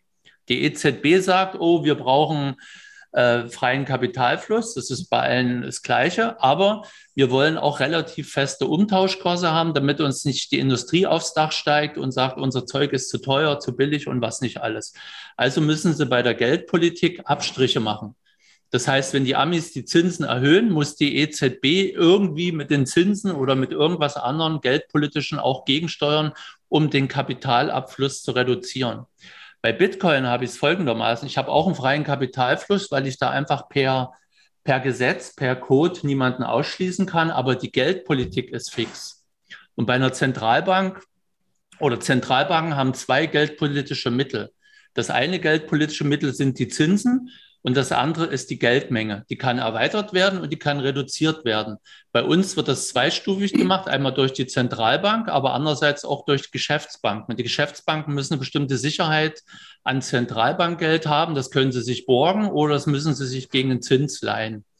Also kostenlos borgen. So, und bei Bitcoin habe ich keine Zinsen und äh, ich habe eine Geldpolitik, die ist in Stein gemeißelt. Und somit kann bei Bitcoin eigentlich nur das einzige, der einzige Parameter schwanken, das ist der, der feste Umtauschkurs. Und der schwankt ja deswegen auch. Die, die EZB und auch die FED und auch die anderen Zentralbanken sind aber ganz anders gepolt. Die sind bei der, bei der Geldpolitik, machen die Abstriche, um die anderen zwei Parameter, freier Kapitalfluss und äh, Umtauschkurse in, einem, in einer Bandbreite laufen zu lassen. Und wenn ich jetzt in dem einen Geldsystem einen Schock habe, dann kann ich, wenn ich gut aufgestellt bin und auch die Informationen zeitig genug habe, kann ich dann umschwenken in ein anderes Geldsystem. Übrigens, Gel äh, übrigens Gold und Silber sind auch dezentrale Gelder. Da habe ich auch keine zentrale Instanz, die darüber bestimmen und entscheiden kann. Wobei gibt es zwar auch Goldpreismanipulationen, aber das geht immer nur in gewissem Maße. Beantwortet ja, das Ihre Frage? Frage? Was meinen Sie mir mal mit den Umtauschkursen, mit den fixen? Das verstehe ich überhaupt nicht, weil wir, wir haben flexible Umtauschkurse. Nee, haben wir nicht. Ähm, haben wir nicht. Nee, okay. Also wir haben, dann, dann wir haben Sie haben, falsch, natürlich die, die Umtauschkurse sind schon flexibel, aber sie haben eine bestimmte Bandbreite, in der der Umtauschkurs sich bewegen soll. Wenn Sie gucken, der US-Dollar doch zu letzten Jahr bewegt sich so zwischen 1,17 und 1,20. Ja. Das Ergebnis von Marktbewegungen ist halt so. Es hat auch ja, aber nee, nicht nur von Marktbewegungen, auch von geldpolitischen Entscheidungen. Ja, aber ich, also wie gesagt, Sie, Sie skizzieren das äh, meiner Ansicht nach nicht ganz sauber, was, wie, wie das funktioniert. Also das auch Geldmengensteuerung wird über den Leitzins gemacht. Ja. Also das ist nicht, das sind nicht irgendwie verschiedene Tricks. Also deswegen. Nee, das sind nicht ähm, Tricks. Ich habe nicht gesagt Tricks. Ich habe gesagt zwei Mittel. Ja, aber Wir haben den Zins und die Geldmenge. Und die Geldmenge hat wenig ja, mit der Inflation zu tun. Ähm, ja, es gibt ein sehr gutes Interview vom Professor Rieck, da gibt es auch eine in der Zuhör einige in der Zuhörerschaft, die haben das auch gehört. Aber ist egal, da müssen wir jetzt auch nicht drüber diskutieren. Die Frage, die, genau. die ich vorhin eigentlich schon mal aufgeworfen hatte und die man vielleicht eher diskutieren sollte, ist, wie sollte überhaupt ein, ein Geldsystem sein? Also welche Anforderungen habe ich da dran? Und Sie als Zentralbankerin verstehen ja Ihre Aufgabe, das Geldsystem gut und stabil zu führen, ein bisschen anders, als ich jetzt mir das vielleicht als Bürger wünsche. Ja, ich bin so am Überlegen, was der Bürger und die Bürgerin äh, so erwarten. Also viel, vieles ist ja jetzt auch, wenn wir jetzt über digitales Geld reden, das, äh, also äh, Sie haben ja jetzt immer diese gesamte Grundsatzdebatte im Kopf. Es geht um ist das äh, System richtig ausgelegt? Ist das, ähm, ja, ist das stabil? Wird da irgendwas wie Schwundgeld? Das sind ja auch Begriffe so aus 20er Jahre Diskussionen mit dieser Schwundgeld. Ich weiß, es gibt ganze Bewegungen dazu. Ähm, aber äh, dem, dem, den meisten Bürgern geht es ja darum, dass sie eigentlich ähm, komfortabel bezahlen wollen, wenn sie an Geld denken. Dass sie natürlich erstmal sagen, sie, was ist wichtig, dass ich viel Geld habe. Ähm, daran arbeitet man sein Leben lang normalerweise. Manchmal kann man auch was erben, aber egal, das ist, äh, das ist der eine Aspekt. Und der andere Aspekt ist halt, äh, kann ich dieses Geld äh, komfortabel verwenden und äh, kann ich es von hier nach da äh, komfortabel transportieren. Und das ist halt äh, das, wo die Zentralbank im Grunde genommen nur das Rückgrat stellt und die Zahlungsservices, mit denen der Bürger zu tun hat, die werden im Grunde von den Geschäftsbanken äh, entwickelt und nicht nur Geschäftsbanken. Das war früher vielleicht so, sagen wir mal, in den, ähm, sagen wir, bis zu den Anfang der Nullerjahre war das dann eigentlich immer nur eine Überweisung, war eine Lastschrift oder eine Kartenzahlung und das hat sich halt über Digitalisierung seit, äh, ich sag mal, Mitte der Nullerjahre äh, auch dadurch, dass man äh, nicht nur das Geld sich geändert hat, sondern im Prinzip auch der Handel, Onlinehandel kommt dazu, da müssen sie anders zahlen können. Und vor dem Hintergrund ist praktisch eine Nachfrage nach ähm, ja, komfortablen ähm, Zahlformen entstanden, die man nutzen kann per Smartphone oder im Onlinehandel. Und da ist im Moment, ähm, sagen wir mal hier und da vielleicht noch eine Lücke, in die jetzt quasi äh, dann auch äh, Big Techs äh, einsteigen. Und da ist eben im Moment äh, die Situation die, dass wir eben die Geschäftsbanken sehen, dass äh, die Angebote sich da auch verbessern, aber immer noch in Europa zumindest häufig jetzt wieder sehr national geprägt sind, was, ähm, was im Grunde genommen sich bei den Grundinstrumenten wie Überweisung und Lastschrift, da hat man europäische Verfahren, aber in diesem digitalen Bereich, da sind dann eben wieder Lösungen, die dann in der, in der Regel auf nationaler Ebene entstehen. Und da sehen wir halt eben auch Probleme und denken, wir müssten in Europa so weit kommen, dass wir hier was Vernünftiges haben, was dann eben auch ähm, im E-Commerce und darüber hinaus irgendwann dann vielleicht auch in solchen äh, Umgebungen, wo man dann äh, tatsächlich mit seiner also wo man dann auch, äh, sagen wir, mit der digitalen Identität hinkommt, dass das sozusagen alles in so ein digitales Ökosystem läuft. Also das, das ist so aus unserer Sicht im Moment ähm, das, was sich abspielt und wo auch äh, sozusagen gewisse Gaps sind, das, was sich vielleicht ähm, die Leute vorstellen. Also ganz besonders krass wird es natürlich, wenn sie außerhalb des Euroraums irgendwas zu bezahlen haben. Dann zahlen sie sehr hohe Gebühren und dann merken sie halt, dass da noch, äh, sagen wir, viele Wünsche offen sind. Ja, aber ein großer Wunsch ist auf alle Fälle offen und zwar ist die Geldwertstabilität. Mir wird ja mal ja, Wie gesagt, da würde ich sagen, die haben wir doch. Nö, haben wir nicht. Wir haben eine Inflation. Ich weiß nicht, äh, wir haben jetzt seit einigen Monaten, seit Corona, haben wir vielleicht zwei, drei Monate etwas mehr Inflation. Aber ansonsten ist das Ganze, ähm, kann man sagen, dieses Ziel, was das, äh, was das Eurosystem hat, äh, rund um äh, zwei Prozent eigentlich in den letzten Jahren super erreicht worden. Ja, ist immer die Frage erstens, wie man die, die Inflation berechnet. Und die zweite ist, äh, will ich überhaupt eine Inflation von zwei Prozent? Ich will keine. Ich will, wenn ich, wenn ich ein Sie Geld. wollen will, null.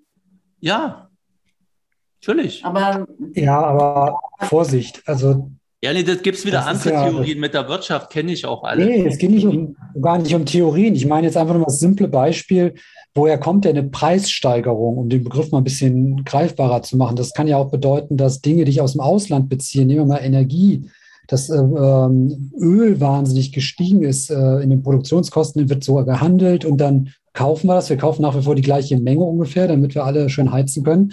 Und dann steigen die Preise definitiv. So, und jetzt ist die Frage, wenn die, wenn die Preise steigen insgesamt, dann wird sich das irgendwann niederschlagen. Ja? Und dann gibt es Währungen, die werden mehr nachgefragt, weniger nachgefragt. Ähm, also es ist ja nicht so zu sagen, das kann ich mir irgendwie aussuchen. Ich, ich stehe ja international im Handel, da verändern sich ja Ströme und damit auch die Geldströme. Und das hat ja Auswirkungen. Also Preisstabilität per se ist ja kein Wert. Nee, das, das funktioniert ja auch nicht. Preisstabilität per se. Das ist, glaube ich, mehr eine Frage der Definition, was man jetzt als äh, Inflation betrachtet und äh, was nicht. Ich wollte vielleicht nochmal ein bisschen zum äh, Kernthema des Abends zurückkehren, zum digitalen Euro. Und ich wollte Sie alle fragen, ob man den jetzt wirklich ähm, brauchen, was Sie darüber denken. Soll, sollte man den wirklich einführen?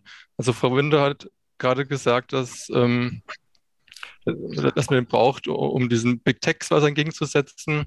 Und äh, was halten Sie für Motivationen für ähm, sinnvoll und sollte der Ihrer Meinung nach eingeführt werden? Ich äh, würde die Frage gerne noch ergänzen. Äh, welche Vorteile könnte der Bürger äh, dadurch haben oder was wird für ihn besser, einfacher, schöner? Welche mhm. Ansichten gibt es dazu? Darf ich da mal wieder anfangen? Da dürfen die anderen sich gleich da mal an meiner Meinung abarbeiten. Also der Vorteil für den Bürger ist, dass er ein sicheres Geld hat, äh, digital, mit dem er bezahlen kann. Der Nachteil ist, dass ich eine sehr gute, super einfache zentrale Überwachung habe. Der Alexander Bechtle hat ja auch mal den Begriff oder die Unterscheidung geprägt, digital, ähm, programmierbares Geld und programmierbare Zahlung. Und mit dem digitalen Euro bekomme ich ein programmierbares Geld dem ich bestimmte Eigenschaften reinimpfen kann, Verfallsdatum, Wertverlust oder was auch immer, ist einfach machbar, weil er zentral, digital auch verwaltet wird. Und das ist auch einer meiner Gründe, einer, weswegen ich gegen einen digitalen Euro für jedermann bin. Es gibt heute schon digitale Euros. Professor Strücker hat es auch gesagt und, oder der Herr von der DZ Bank. Ähm, und zwar die Geschäftsbanken oder jeder, der eine Banklizenz hat, hat ein Konto bei der, bei der Bundesbank, bei der EZB und die bezahlen dort alle mit digitalen Euro. Ja, also dann, dann, dann schließe ich mich da mal an. Also ich glaube, es gibt unterschiedlichste Gründe, warum man in, in, in so, so ein CBDC, so ein Zentralbankgeld, so ein digitales Zentralbankgeld haben möchte. Also da gibt es einerseits natürlich diejenigen, die sagen, sie wollen im staatlichen Geld agieren. Also das sind nicht nur äh, Befürworter hier der des Vereins Monetative, sondern das sind ganz äh, akute Gründe, die auch von Zentralbanken mal wieder angewandt werden. Also wenn man sich zum Beispiel anschaut, äh, die Debatte in äh, Schweden, da war einer der Hauptgründe eben der starke Rückgang des Bargeldes. Und äh, die Zentralbank in Schweden, die hat also klar geschrieben, sie möchten eine weitere oder eine, eine digitale Form von öffentlichem staatlichem Geld zur Verfügung stellen, in dem also auch die Bürger ähm, Transaktionen tätigen können. Ja. Äh, Im heutigen Geldsystem im, haben wir im digitalen Geld, in der Geld, digitalen Geldsphäre eben privates Geld. Das sind immer private Verbindlichkeiten von Emittenten, meistens Banken, aber auch E-Geldinstitute zum Beispiel. Und äh, gerade dort in, in Schweden gibt es ja so einen äh, Mobildienst, äh, so einen mobilen Zahlungsdienst, der also den Großteil, Swish heißt der, der den Großteil der Zahlungen abdeckt im Retail-Bereich. Und auch hier möchte man praktisch eine Alternative darstellen. Das heißt, das wäre sicherlich schon mal ein Grund, warum also eine Zentralbank hier sagt, wenn die, die Bargeldnutzung ähm, so stark zurückgeht ähm, äh, und wir das eigentlich weltweit sehen, dass das passiert, äh, dann sollte die Zentralbank in Zukunft auch eine weitere Möglichkeit ähm, zur Verfügung stellen, dass man auch staatliches Geld und öffentliches Geld nutzen kann. Ähm, und dann gibt es natürlich weitere andere Gründe. Ähm, und ich denke, da können wir auch sehr gut die Brücke bauen, eben zu dem Papier, was vorgestellt wurde.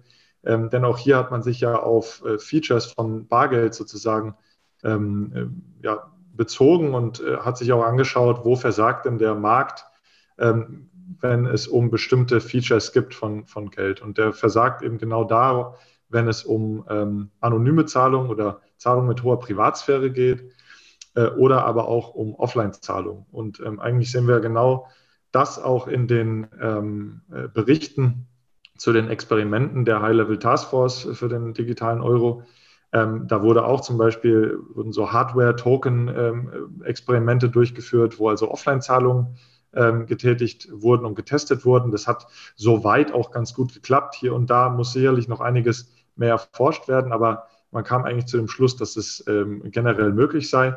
Und ähm, dann eben natürlich auch das große ähm, Thema Privatsphäre, was wir ja schon eingangs auch recht stark diskutiert haben, wo aber, und äh, da würde ich auch nochmal einen Punkt äh, ja, mitgeben, wo aber eigentlich rauskam, dass das eher die äh, Aufgabe vom äh, Privatsektor sein könnte. Es gab ja vier unterschiedliche Varianten, äh, die getestet wurden. Und die dritte Variante, das war also das Zusammenspiel aus der zentralen Tipps-Infrastruktur und dann anderen Infrastrukturen ähm, zum Beispiel auch dezentralen Infrastrukturen. Da gab es so einen Flat Approach, wo also die Systeme nebeneinander funktioniert haben und dann über so Triggerlösungen verbunden wurden. Und dann aber auch so ein Tiered Approach, wo also das Tippsystem praktisch das Settlement-System war und dann unterschiedlichste ähm, andere Infrastrukturen aus dem Privatsektor angedockt werden können. Und ähm, hier gab es also ganz unterschiedliche Varianten, wie dann auch die Privatsphäre ähm, äh, sichergestellt werden kann. Zero-Knowledge-Proofs waren äh, sicher eine davon. Das wäre vielleicht eben auch nochmal ein Grund äh, zu sagen, also ein digitales Zentralbankgeld könnte diese Features eben rausbringen, ob es jetzt von der Zentralbank selber angeboten wird, diese Features, oder dann eben vom privaten Sektor, der dann äh, Zahlungsverkehrssysteme da praktisch andockt. Äh, das ist, glaube ich, nochmal eine andere Fragestellung. Aber genau, diese Gründe würde ich äh, auf jeden Fall auch mal anbringen wenn es darum geht, ähm, warum ein, ein CBDC eingeführt werden sollte oder könnte.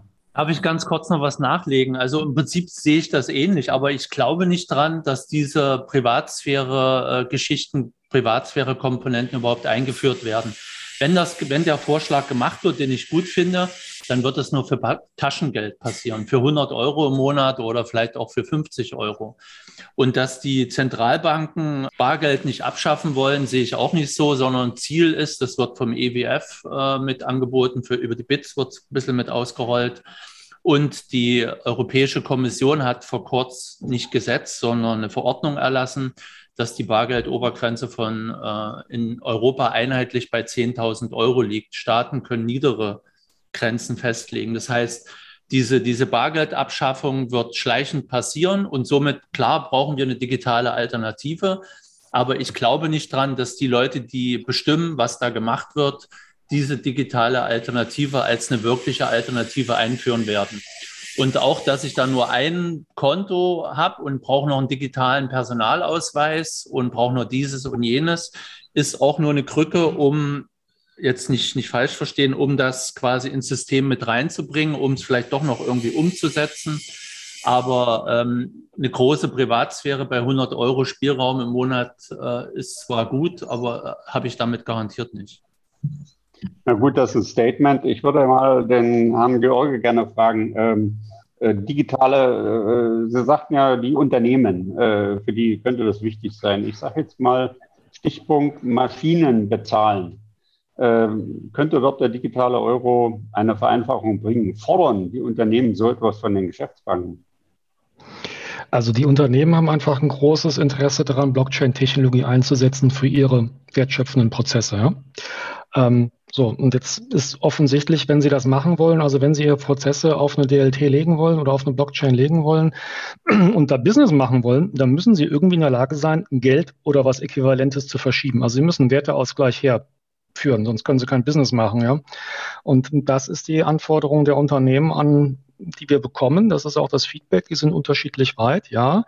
Aber wir haben es ja selber auch ausprobiert als Bank. Ja? Also wir haben also zum Beispiel, was man, was man auch öffentlich nachgucken kann, ist zum Beispiel FinLedger. Das ist eine Abwicklung für Schuldscheine auf einer Blockchain-Umgebung. Wir haben es einfach ausprobiert. Wir haben einen unserer Prozesse genommen, Schuldscheinabwicklung, haben das auf eine Blockchain gelegt, um zu sehen, ist es wirklich besser? Ja, es ist besser. Wir haben es auch mit Derivaten gemacht, ja, also Smart Derivative Contracts nennen wir das da. Das ist, glaube ich, eher weniger öffentlich, ja, also mit einer anderen Bank zusammen in Deutschland haben wir gemerkt, ja, es ist besser, es hat einfach Vorteile, diese Technologie, weil an einer Stelle der Prozess jetzt neu modelliert werden konnte und dann ist das Adressausfallrisiko weggefallen, was für uns ein Riesengewinn ist in dem Prozess, ja. Das heißt, wir haben verstanden, das bietet Vorteile, das können die Unternehmen nicht liegen lassen. Und ja, diverse Kunden wollen das massiv. Ja? Ähm, und das ist halt ja die Anforderung an uns, das zu bedienen, denke ich, mit einem Giralgeld-Token zum Beispiel. Wie der genau ausgestaltet wird, ist genauso offen wie der digitale Euro der EZB im Moment noch völlig offen ist in der Ausgestaltung. Ja, es ist ja noch nicht mehr entschieden worden, ist es ein Inhaberinstrument oder ist es ein kontenbasiertes Instrument? Ja, ich meine, das Paper ist vom kontenbasiert ausgegangen, aber wenn die EZB jetzt rumkommt und sagt, okay, wir nehmen die wesentlichen Eigenschaften von Bargeld und modernisieren das, ja, weil die Bürger halt, das ist übrigens der Hauptgrund, weil die Bürger das alte Bargeld nicht mehr benutzen, das ist, glaube ich, ernsthaft der Hauptgrund, warum die EZB da eine neue Form einführen will. Ja, weil sie hat die Aufgabe, alle Bürgerinnen und Bürger in der ganzen EWU im letzten Winkel den Zugang zum Zentralbankgeld zu ermöglichen. Ja. Ähm, also wenn die EZB sagt, es wird ein Inhaberinstrument, oh, dann haben wir eine ganz andere Diskussion. Und dann haben wir auch ganz andere Optionen, was Privatheit oder Anonymität angeht. Ja, dann haben wir auch ganz andere Optionen, was äh, sozusagen Messgrößen angehen. Ich finde es auch immer interessant. In der, meistens wird als Messgröße die Bestandsgröße äh, genommen. Wie viel Geld darf ich haben? Ich finde die Flussgrößen ja viel spannender. Ne? Also wie schnell darf ich Transaktionen ausführen und wie viel darf da drin stecken? Ja, nur mal so. Aber das ist alles noch komplett offen. Und um jetzt noch ganz kurz einzugehen auf die beiden Meinungen vom Herrn Alexander, das fand ich interessant. Also wir hatten irgendwie vor anderthalb Jahren oder zwei Jahren, Frau Winter, ich weiß nicht mehr genau, die Arbeitsgruppe, wir haben sie dann Geld in programmierbaren Anwendungen genannt. Erst hieß sie programmierbares Geld, nicht wahr? In der Diskussion wurde dann die Unterscheidung geprägt zwischen programmierbarem Geld und programmierbaren Zahlungen, ja. Ähm, keiner der Bankenvertreter wollte das. Keiner der Bankenvertreter will programmierbares Geld, weil denen war sofort klar, was mhm. passiert denn dann, wenn wir Geld programmieren können, dann verliert seine Universalität, weil da gibt es diese moralisch kompatiblen Beispiele wie Taschengeld, das kann ich nicht für Alkohol ausgeben oder so, ja. Oder Greenpeace bezahlt seine Mitarbeiter in einem Geld, was ich nicht für Mineralölprodukte ausgeben kann. Das ist total super moralisch alles, ja. Nur blöderweise klappt es dann nicht mehr mit dem Betanken des Lasters. Also der, der Besitzer des Öko-Supermarktes, wo das Demeter-Zeug gekauft wird, kann dann sein Diesel nicht mehr auffüllen. So, das heißt, man würde damit die Universalität dieser Geldform torpedieren und dann würde man Wechselkurse innerhalb einer Währung zwischen verschiedenen Geldformen provozieren. Das möchte man irgendwie nicht. Die einzigen, die das wollten, war die Industrie. Einzelne Industrievertreter. Alle Bankenvertreter waren dagegen. Die Bundesbank war dagegen. Es waren Industrievertreter. Alexander, nur dazu, wer hier was will.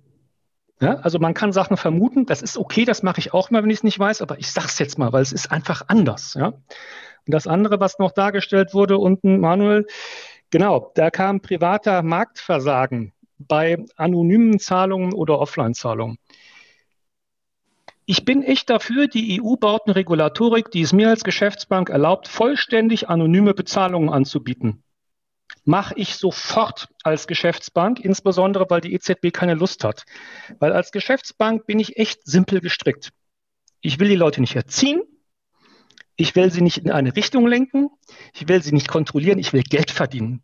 Und wenn ich als, wenn ich die Möglichkeit kriege, als Geschäftsbank anonyme Bezahlungen anzubieten, tatsächlich durch die Regulatorik, weil ich werde mich nicht über die Regulatorik hinwegsetzen, logischerweise, ja, und die EZB macht es nicht, dann haben, hätten wir als Geschäftsbank da freie Bahn. Wir würden es sofort machen. Wir würden Juhu schreien und sagen, da ist es. Ganz ehrlich.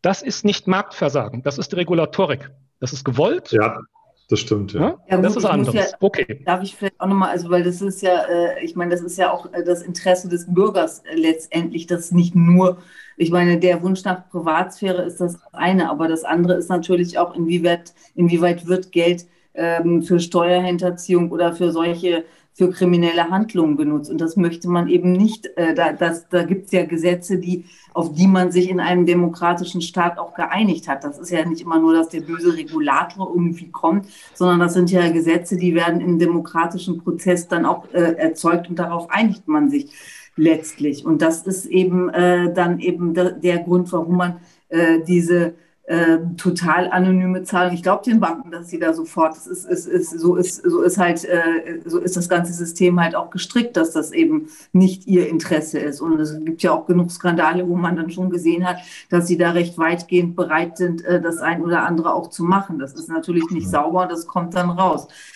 Ähm, aber ähm, genau, wir müssen, also wie gesagt, das sind, äh, sind verschiedene Ansatzpunkte und das mit dem äh, mit der Arbeitsgruppe, die Sie angesprochen hatten, mit dem äh, programmierbaren Geld, das war dann in der Tat ähm, sozusagen der erste Titel, auf den sich die Arbeitsgruppe geeinigt hatte. Aber wenn Programmierbarkeit dann darin besteht, dass ich quasi äh, es vom universellen Zahlungsmittel wegbringe und dann, äh, ja, ich meine, man kann auch sagen, man kann es auch umgekehrt drehen. Sie haben jetzt diese moralischen äh, Fälle genannt, aber Sie können natürlich auch es, es genau umgekehrt machen und sagen, es geht halt nur für, äh, weiß ich nicht, andere Handlungen. Aber es ist eben, äh, das, der, der Witz an Geld ist ja eigentlich der, dass man es ähm, einfach frei verwenden kann für den Zweck, äh, für den man es nutzen möchte. Vielleicht noch zu dem Bargeld, äh, dass die EZB oder das Eurosystem jetzt hingegangen ist, äh, weil sie sicher ist, dass das Bargeld verschwindet. Also so sicher ist sie da nicht. Und das ist auch nicht so, ähm, ich meine, sie müssen äh, Zentralbanken auch an den Wir geben das Geld, das Bargeld heraus. Es sind bei uns auch Leute damit beschäftigt, das zu tun. Es ist für uns nicht irgendein nur ähm, äh, unsympathischer Akt, sondern das ist eben Teil unserer Tätigkeit. Äh, wenn es nicht mehr nachgefragt wird, machen wir es nicht mehr. Bisher wird es noch nachgefragt. In Schweden wird es weniger nachgefragt weil Schweden eine andere Situation hat als Europa. Aber bisher ist in Europa die Situation noch längst nicht die, dass man sagen kann, es, es, es gibt zwar, da hat Corona auch beigetragen, dass die Bargeldzahlungen ähm, ein bisschen zurückgegangen sind, ähm, aber es ist noch genug Nachfrage da.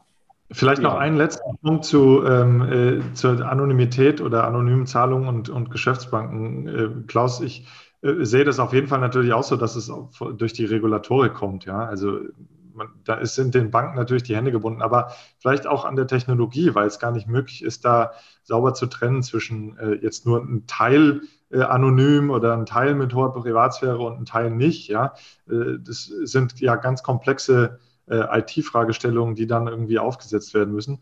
Und ähm, ich kann ja jetzt nur noch mal zurück zu diesen ähm, Papieren, zu den Experimenten der High-Level Taskforce für den Digital Euro ähm, gehen, weil was die also festgestellt haben, ist, äh, wenn man das Ganze dann mit einem Blockchain-basierten äh, System noch verbindet, dass man, äh, und da ging es ja unter anderem auch darauf, äh, darum, dass man dann die Menge an Transaktionen ähm, starr fixiert, beziehungsweise die Menge an CBDC, die gehalten werden kann, starr hält und dann also so ein Wasserfallprinzip äh, eingebaut wurde, dass dann also überschüssiges Geld sozusagen automatisch auf das ähm, Girokonto wieder transferiert wird. Und äh, diese Grenze, die ist natürlich auch variabel einstellbar. Und so sind die da vorgegangen und haben dann gesagt, okay, hier können ganz unterschiedlichste Arten von Privatsphäre letztlich ermöglicht werden, dann natürlich aber auch nur für gewisse ähm, äh, Mengen. Das heißt, es wäre sogar möglich, ähm, Herr Alexander, Sie haben es jetzt auch ein bisschen spöttisch gesagt, aber ich denke, das ist trotzdem realistisch, äh, dass man sagt, zum Beispiel bis zu 100 Euro kann komplett anonym äh, transferiert werden und das könnte man technologisch machen. Ähm, und darüber hinaus ist das aber de facto nicht möglich. Und äh, dann gibt es irgendwie abgestufte Privatsphäre, ähm, äh, wie soll man sagen, Ausprägungen, ja. Ähm, je nachdem, wie, wie hoch dann dieser Threshold gesetzt ist an, an Geld, was dann da letztlich auch umgesetzt werden kann.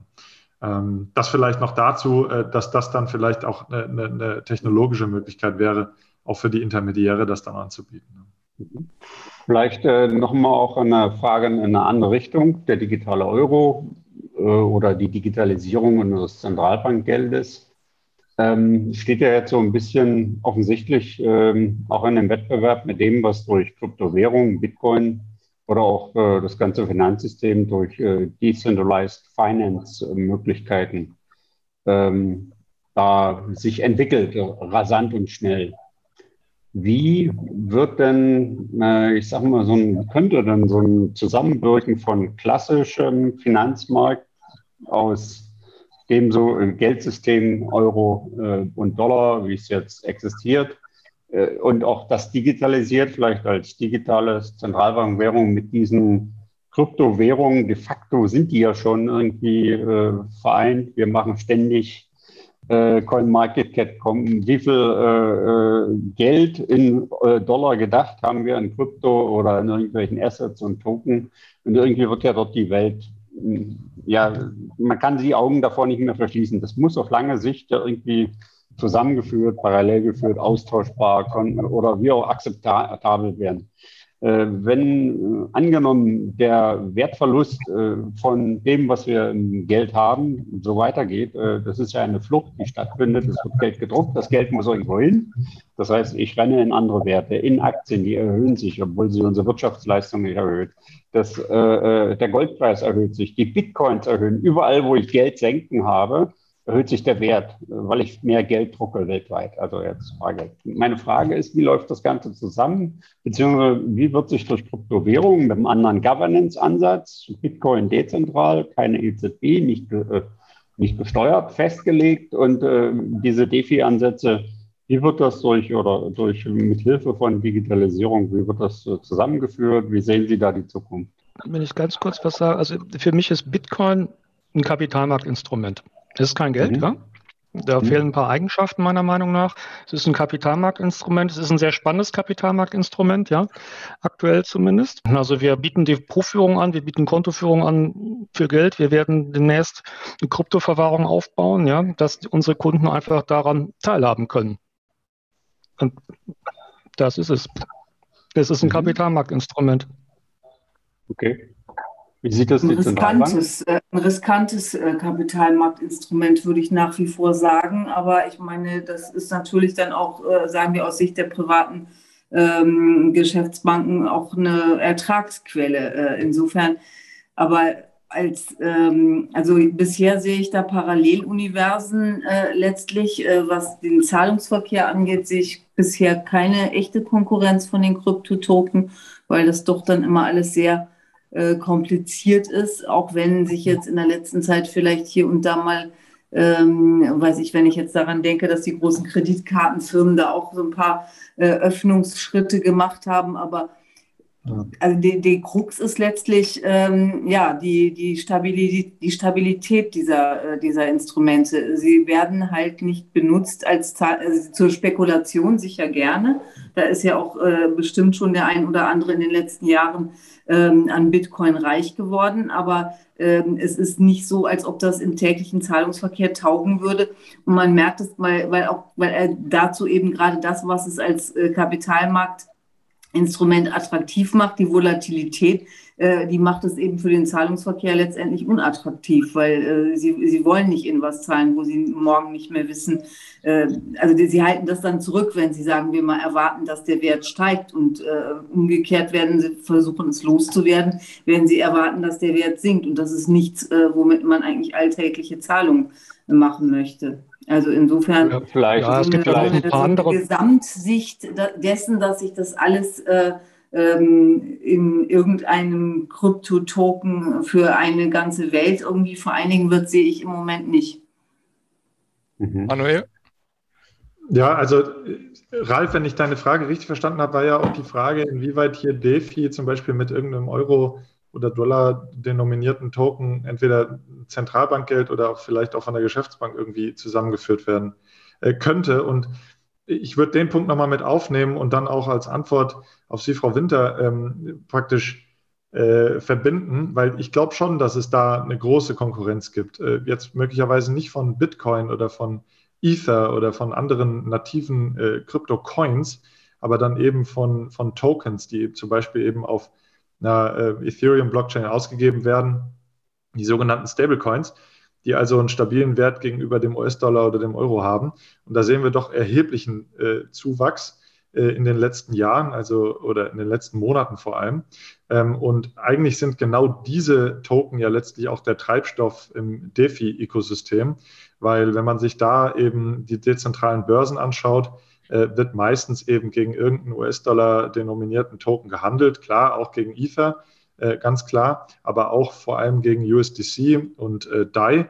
Das sind eben solche Stablecoins, die also jetzt ein Euro äh, oder besser gesagt eben kein Euro, sondern US-Dollar äh, letztlich referenzieren. Ähm, und äh, da sehe ich durchaus eine große Konkurrenz, nicht nur für Zentralbanken, sondern auch für Geschäftsbanken. Ich meine, in, in Europa wird es die Mika-Regulierung geben, die äh, diese Stablecoins also sehr eng an die, an die Leine nimmt und auch äh, verlangt, dass die nach der E-Geld-Richtlinie äh, reguliert sind. Sicherlich auch für die Finanzmarktstabilität nicht verkehrt. Hm, aber ähm, da stellt sich natürlich schon die Frage, was können da Geschäftsbanken oder auch Zentralbanken entgegensetzen, ähm, wenn äh, diese Tokens sich doch also in gewissen Bereichen sehr stark äh, langsam etablieren.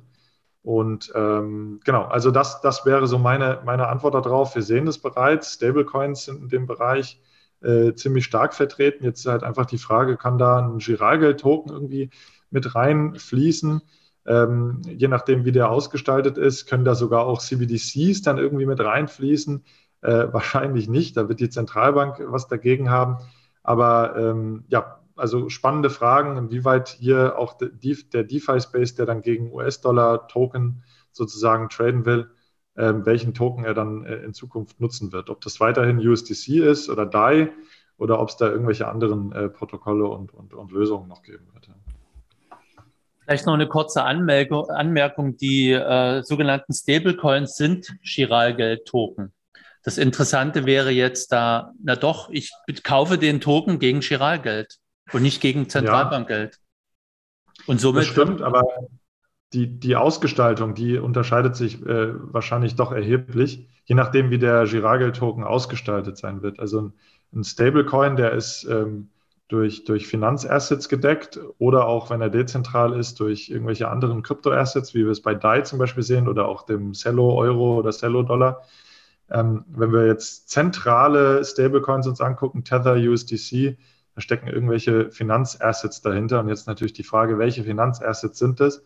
Bei Tether, äh, ich denke, das müssen wir in diesem Kreis ja nicht erklären, dass das sehr undurchsichtig ist, beziehungsweise jetzt ist es durchsichtig, dass das äh, keine guten Assets sind oder zum großen Teil irgendwie keine äh, gut gerateten Assets sind.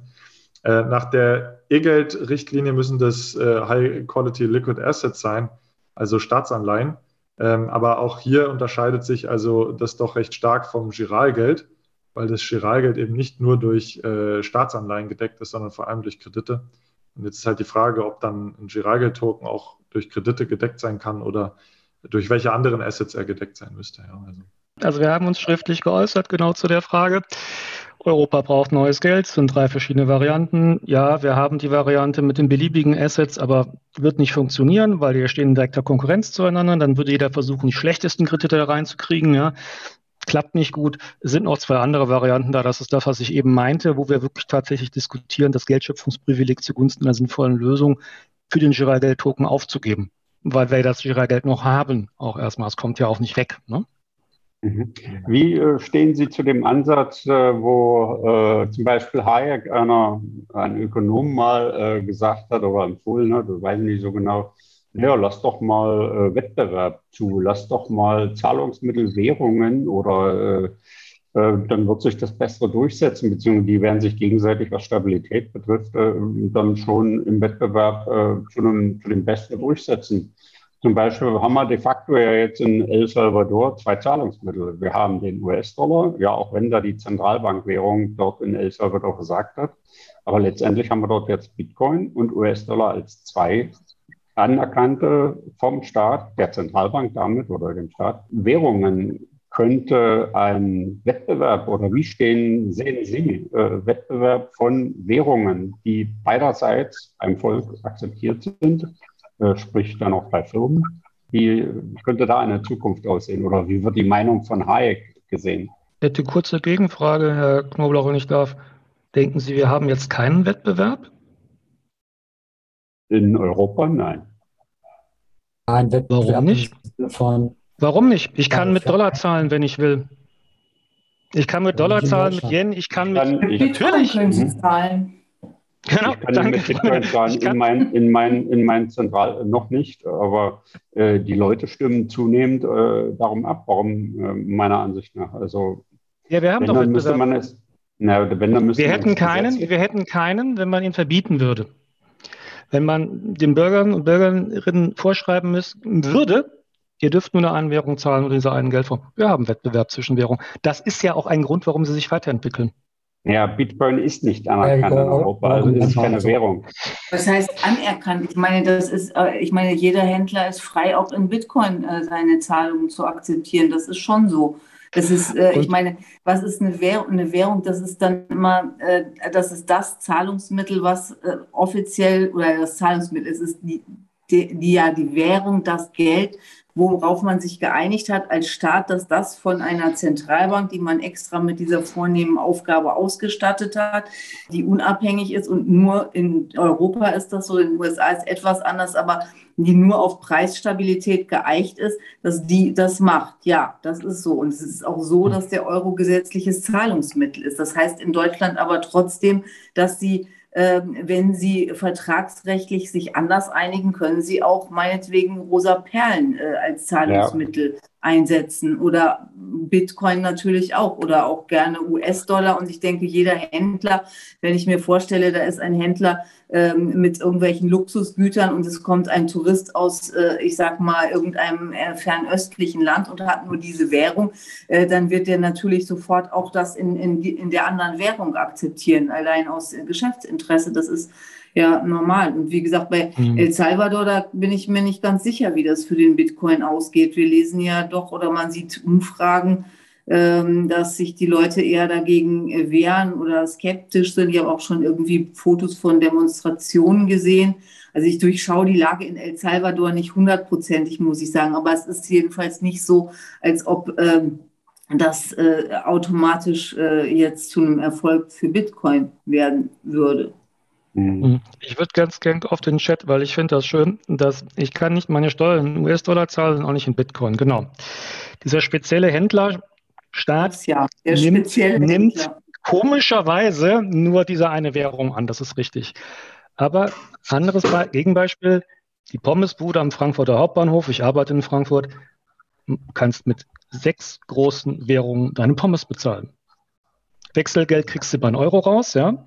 Aber die haben wirklich eine große, großes Plakat, was sie akzeptieren an elektronischen und, sie haben aber, sie nehmen sechs Währungen. Mhm. Ja, aber ich glaube, da muss das faktische und das juristische ein bisschen unterscheiden. Ich bin jetzt kein Jurist, nein, aber nein, das, das hat Frau Dr. Situation- Winter gerade erklärt. Das ist völlige Vertragsfreiheit. Und wenn der Händler zustimmt, dieser komische Händlerstaat, der spezielle Händlerstaat sagt halt, nee, ich will es in Euro, ja. Ja, ist ja komisch, ja. Sowas, ja, in seinem eigenen Geld. Wer hätte das gedacht, ja? Also wenn ich mein eigenes, ne? aber jeder Händler, nein, wir sind total vertragsfrei. Wenn ich jetzt von dir irgendwie das Laptop abkaufe, das gebraucht oder so, und wir einigen uns auf Yen, dann nehmen wir Yen. Das ist definitorisch als Zahlungsmittel können Sie nicht alles verwenden. Das ist nun mal so. Sie können das eintauschen, nicht alles gegeneinander einzutauschen. Ja, aber ist eine andere Debatte, führt uns aber auch nicht weiter. Der ist auch noch, geht Okay, noch glaub, weiter. das- Das, das Entscheidende ist doch, was entsteht Ähm, an Friktionen, wenn ich Währung, Zahlungsmittel gegeneinander eintausche, weil das Mhm. ist bei Wettbewerb von Währungen ja der Fall. Und wenn das hohe Friktionen, hohe Transaktionskosten verursacht, dann macht es keiner. Beste Beispiel ist USA. Anfang der USA-Gründungszeit haben wir zig Währungen parallel gehabt. Ja, jedes, jedes Dorf, jeder Staat hatte seine 20, 30 Währungen. Ähm, so, und das ist natürlich ein unglaublicher Aufwand, das gegeneinander umzurechnen und zu machen. Wenn das der Fall ist, dann ist Währung, dass die das als Antwort, dann macht Wettbewerb der Währung natürlich überhaupt keinen Sinn. Wenn ich aber ja. entsprechend auch digital, wenn wir jetzt mal in die Richtung denken, jetzt weiterdenken, äh, die Kurse sozusagen da frei floaten lasse, dass das digital umrechne und nicht jemand in der Mitte habe, der da riesig die Hand aufhält und so weiter, dann macht das Ganze natürlich, kann das sehr wohl Sinn machen. Dann ist Wettbewerb auch grundsätzlich erstmal nichts Schlechtes. Ludwig von Mises, Mises war der Lehrer von Hayek. Das war ja eine, eine Zeit äh, aus einer, also eine ganz andere Epoche, wo man im Systemwettbewerb im Kommunismus stand. Ja, das heißt, da war die Freiheit generell eingeschränkter und deswegen hatte auch Wettbewerb noch was ganz anderes. Das Verhältnis Freiheit und Einschränkung war ein anderes. Bei uns, wenn wir über Wettbewerb der Währung reden, meinen wir ja meistens die Währung sozusagen extern, ja, die international im Wettbewerb stehen, was sich aber natürlich für den Einzelnen, der was importiert, exportiert, natürlich sofort auswirkt. Insofern äh, haben wir den Fall. Der ist jeden Tag da, natürlich. Ja, mhm. aber die Devisenmärkte sind hocheffizient. Entschuldigung, es, es gibt, also ich kenne persönlich ja. kein Asset ja. mit kleineren Spread. So, ne? Also die Geschäftsbanken ja. sorgen dafür, dass das. Okay, okay, das hörte sich gerade so ein bisschen, weil es geht ja, ne? Nee. Es geht ja. Okay, alles klar. Okay. Genau. Da sehen wir wenn das der äh, Fall ist. Ja, aber mhm. intern in Deutschland, innerhalb von Deutschland haben wir das nicht. Also wenn Sie Ihre rosa Perlen gegen Dollar tauschen wollen, viel Spaß.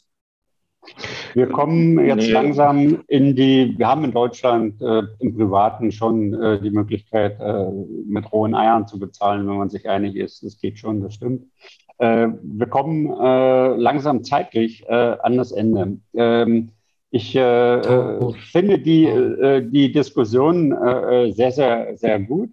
Vielleicht noch eine, eine, eine Fragerunde oder Meinungsrunde, Meinungsabfragerunde zum Ende.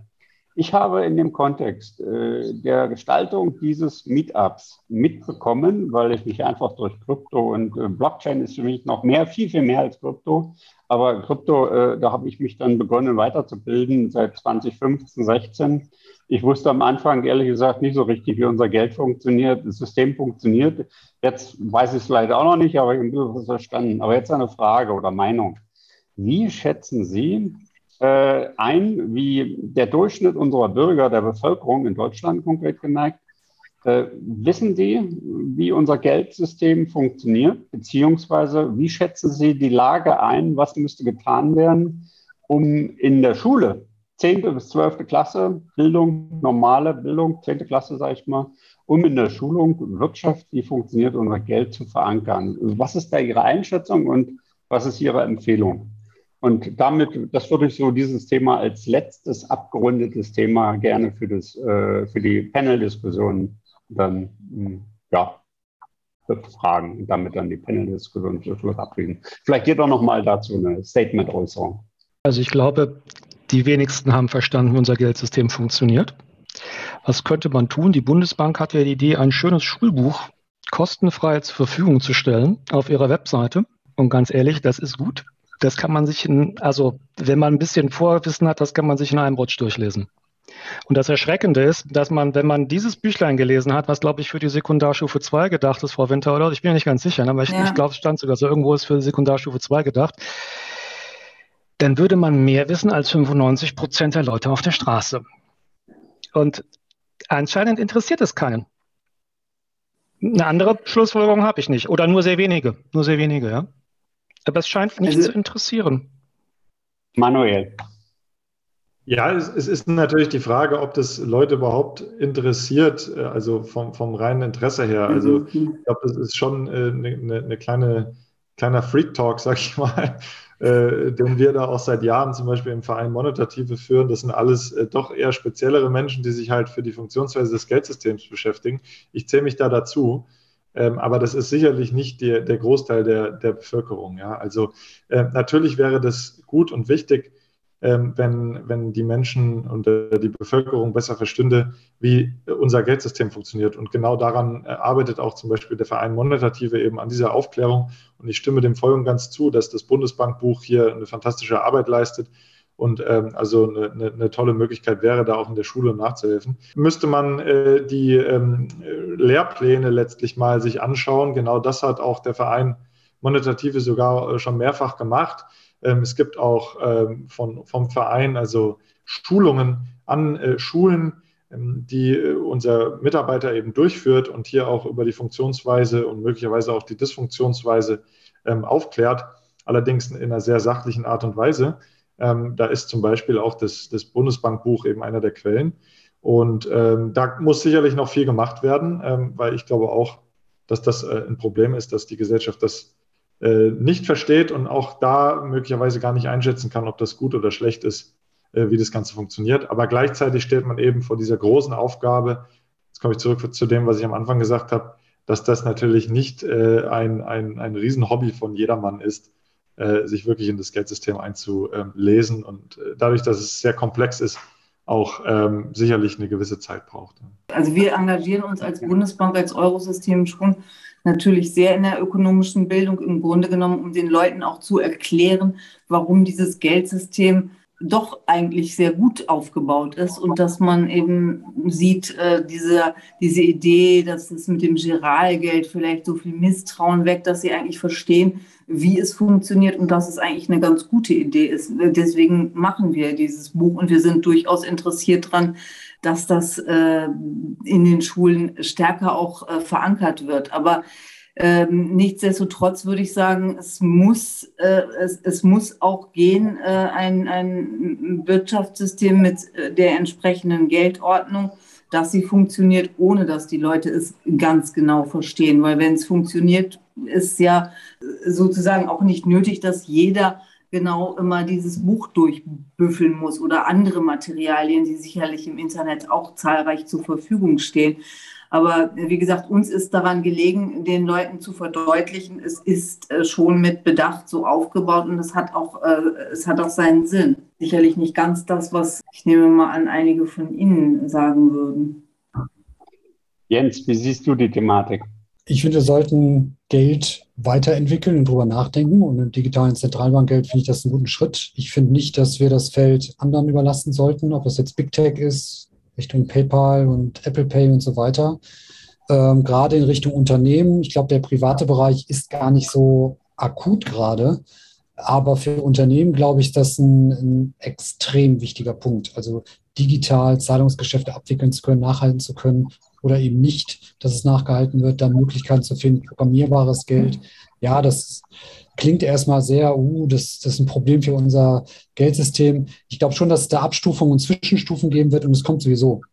Und von daher ist es besser, wenn wir dabei sind und das mittreiben und ausprobieren, als wenn das von außen kommt. Ich denke da an China, ich denke da an Big Tech. Ähm, da sollten wir schnell vorlegen. Mhm. Thor, deine, dein Statement zu der Thematik. Ja, also wenn ich zuerst gefragt werde, hätte ich auch sofort auf das Buch von der Bundesbank verwiesen, was ich übrigens auch sehr gut finde. Und äh, aber um das Geldsystem zu verstehen und auch zu verbessern, ist es halt wichtig, äh, sich darüber im Klaren zu sein, wie es funktioniert, was sind die Vorteile und was sind die Nachteile. Und ansonsten, äh, wie du schon sagtest, Wettbewerbs der Währung, beziehungsweise Hayek hast du ja zitiert, finde ich eigentlich besser, weil ich habe die Wahl momentan zwischen einem zentralen Geld, wo was ich US-Dollar, Euro, Rubel, was auch immer, und ich habe auch die Wahl zwischen dezentralen Geldern, also Gold, Silber, Bitcoin, Ethereum oder was auch immer. So, und, und diese Wahl auch zu bewahren, finde ich, ist auch für ein Geldsystem äh, wichtig. Danke ähm, für äh, die Statements. Ich möchte mich ganz, ganz herzlich bei allen Teilnehmern äh, dieses Panels äh, bei Ihnen, Frau Dr. Winter von der Bundesbank, äh, Herr George als Vertreter der Geschäftsbanken, Manuel, Monetative V, Jens, du als der äh, mittechnische Protagonist, wie könnte man die Dinge ausprobieren äh, und ja, Thor äh, als Autor des Buches und Simon auch für deine Mitmoderation. Ich mit dem Meetup habe ich, habe ich mir am Anfang auch die Aufgabe gestellt, äh, ja, Bildung äh, bzw. Information und Weiterbildung für mich selber, für viele andere zu verbreiten. Und äh, in diesem Sinne nochmal recht vielen Dank für alle Teilnehmer, auch für alle äh, am Panel, auch für die Teilnehmer am Meetup. Dann bleibt mir noch übrig, äh, noch ähm, allen einen schönen äh, Nachhauseweg, einen schönen Restabend zu wünschen. Und vielleicht sieht man sich in absehbarer Zeit mal in einem ähnlichen Panel, äh, vielleicht in einem Jahr oder so. Wo stehen wir dann mit CDPC? Das ist ein Jahr CDPC-Test bei der äh, EZB äh, oder Beobachtung dieses ganzen, äh, diese Zwei-Jahres-Thematik vorbei.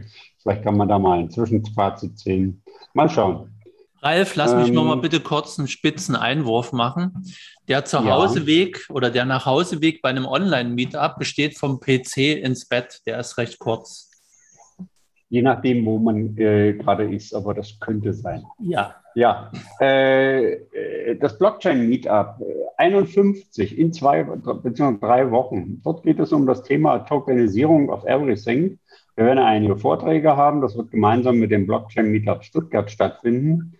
In der Diskussionsrunde werden wir mit hoher Wahrscheinlichkeit äh, jemand von der ITSA haben. Ähm, das, äh, ich äh, bin auch dran, Sherman Foschengier, die das äh, Buch äh, Token Economy äh, geschrieben hat, zu verpflichten und zwei Mitarbeiter auch der oder Mitwirkende von der Tokenfabrik beziehungsweise vom Blockchain Lab Stuttgart, eventuell noch jemand von einer Geschäftsbank äh, mal sehen, das ist noch offen.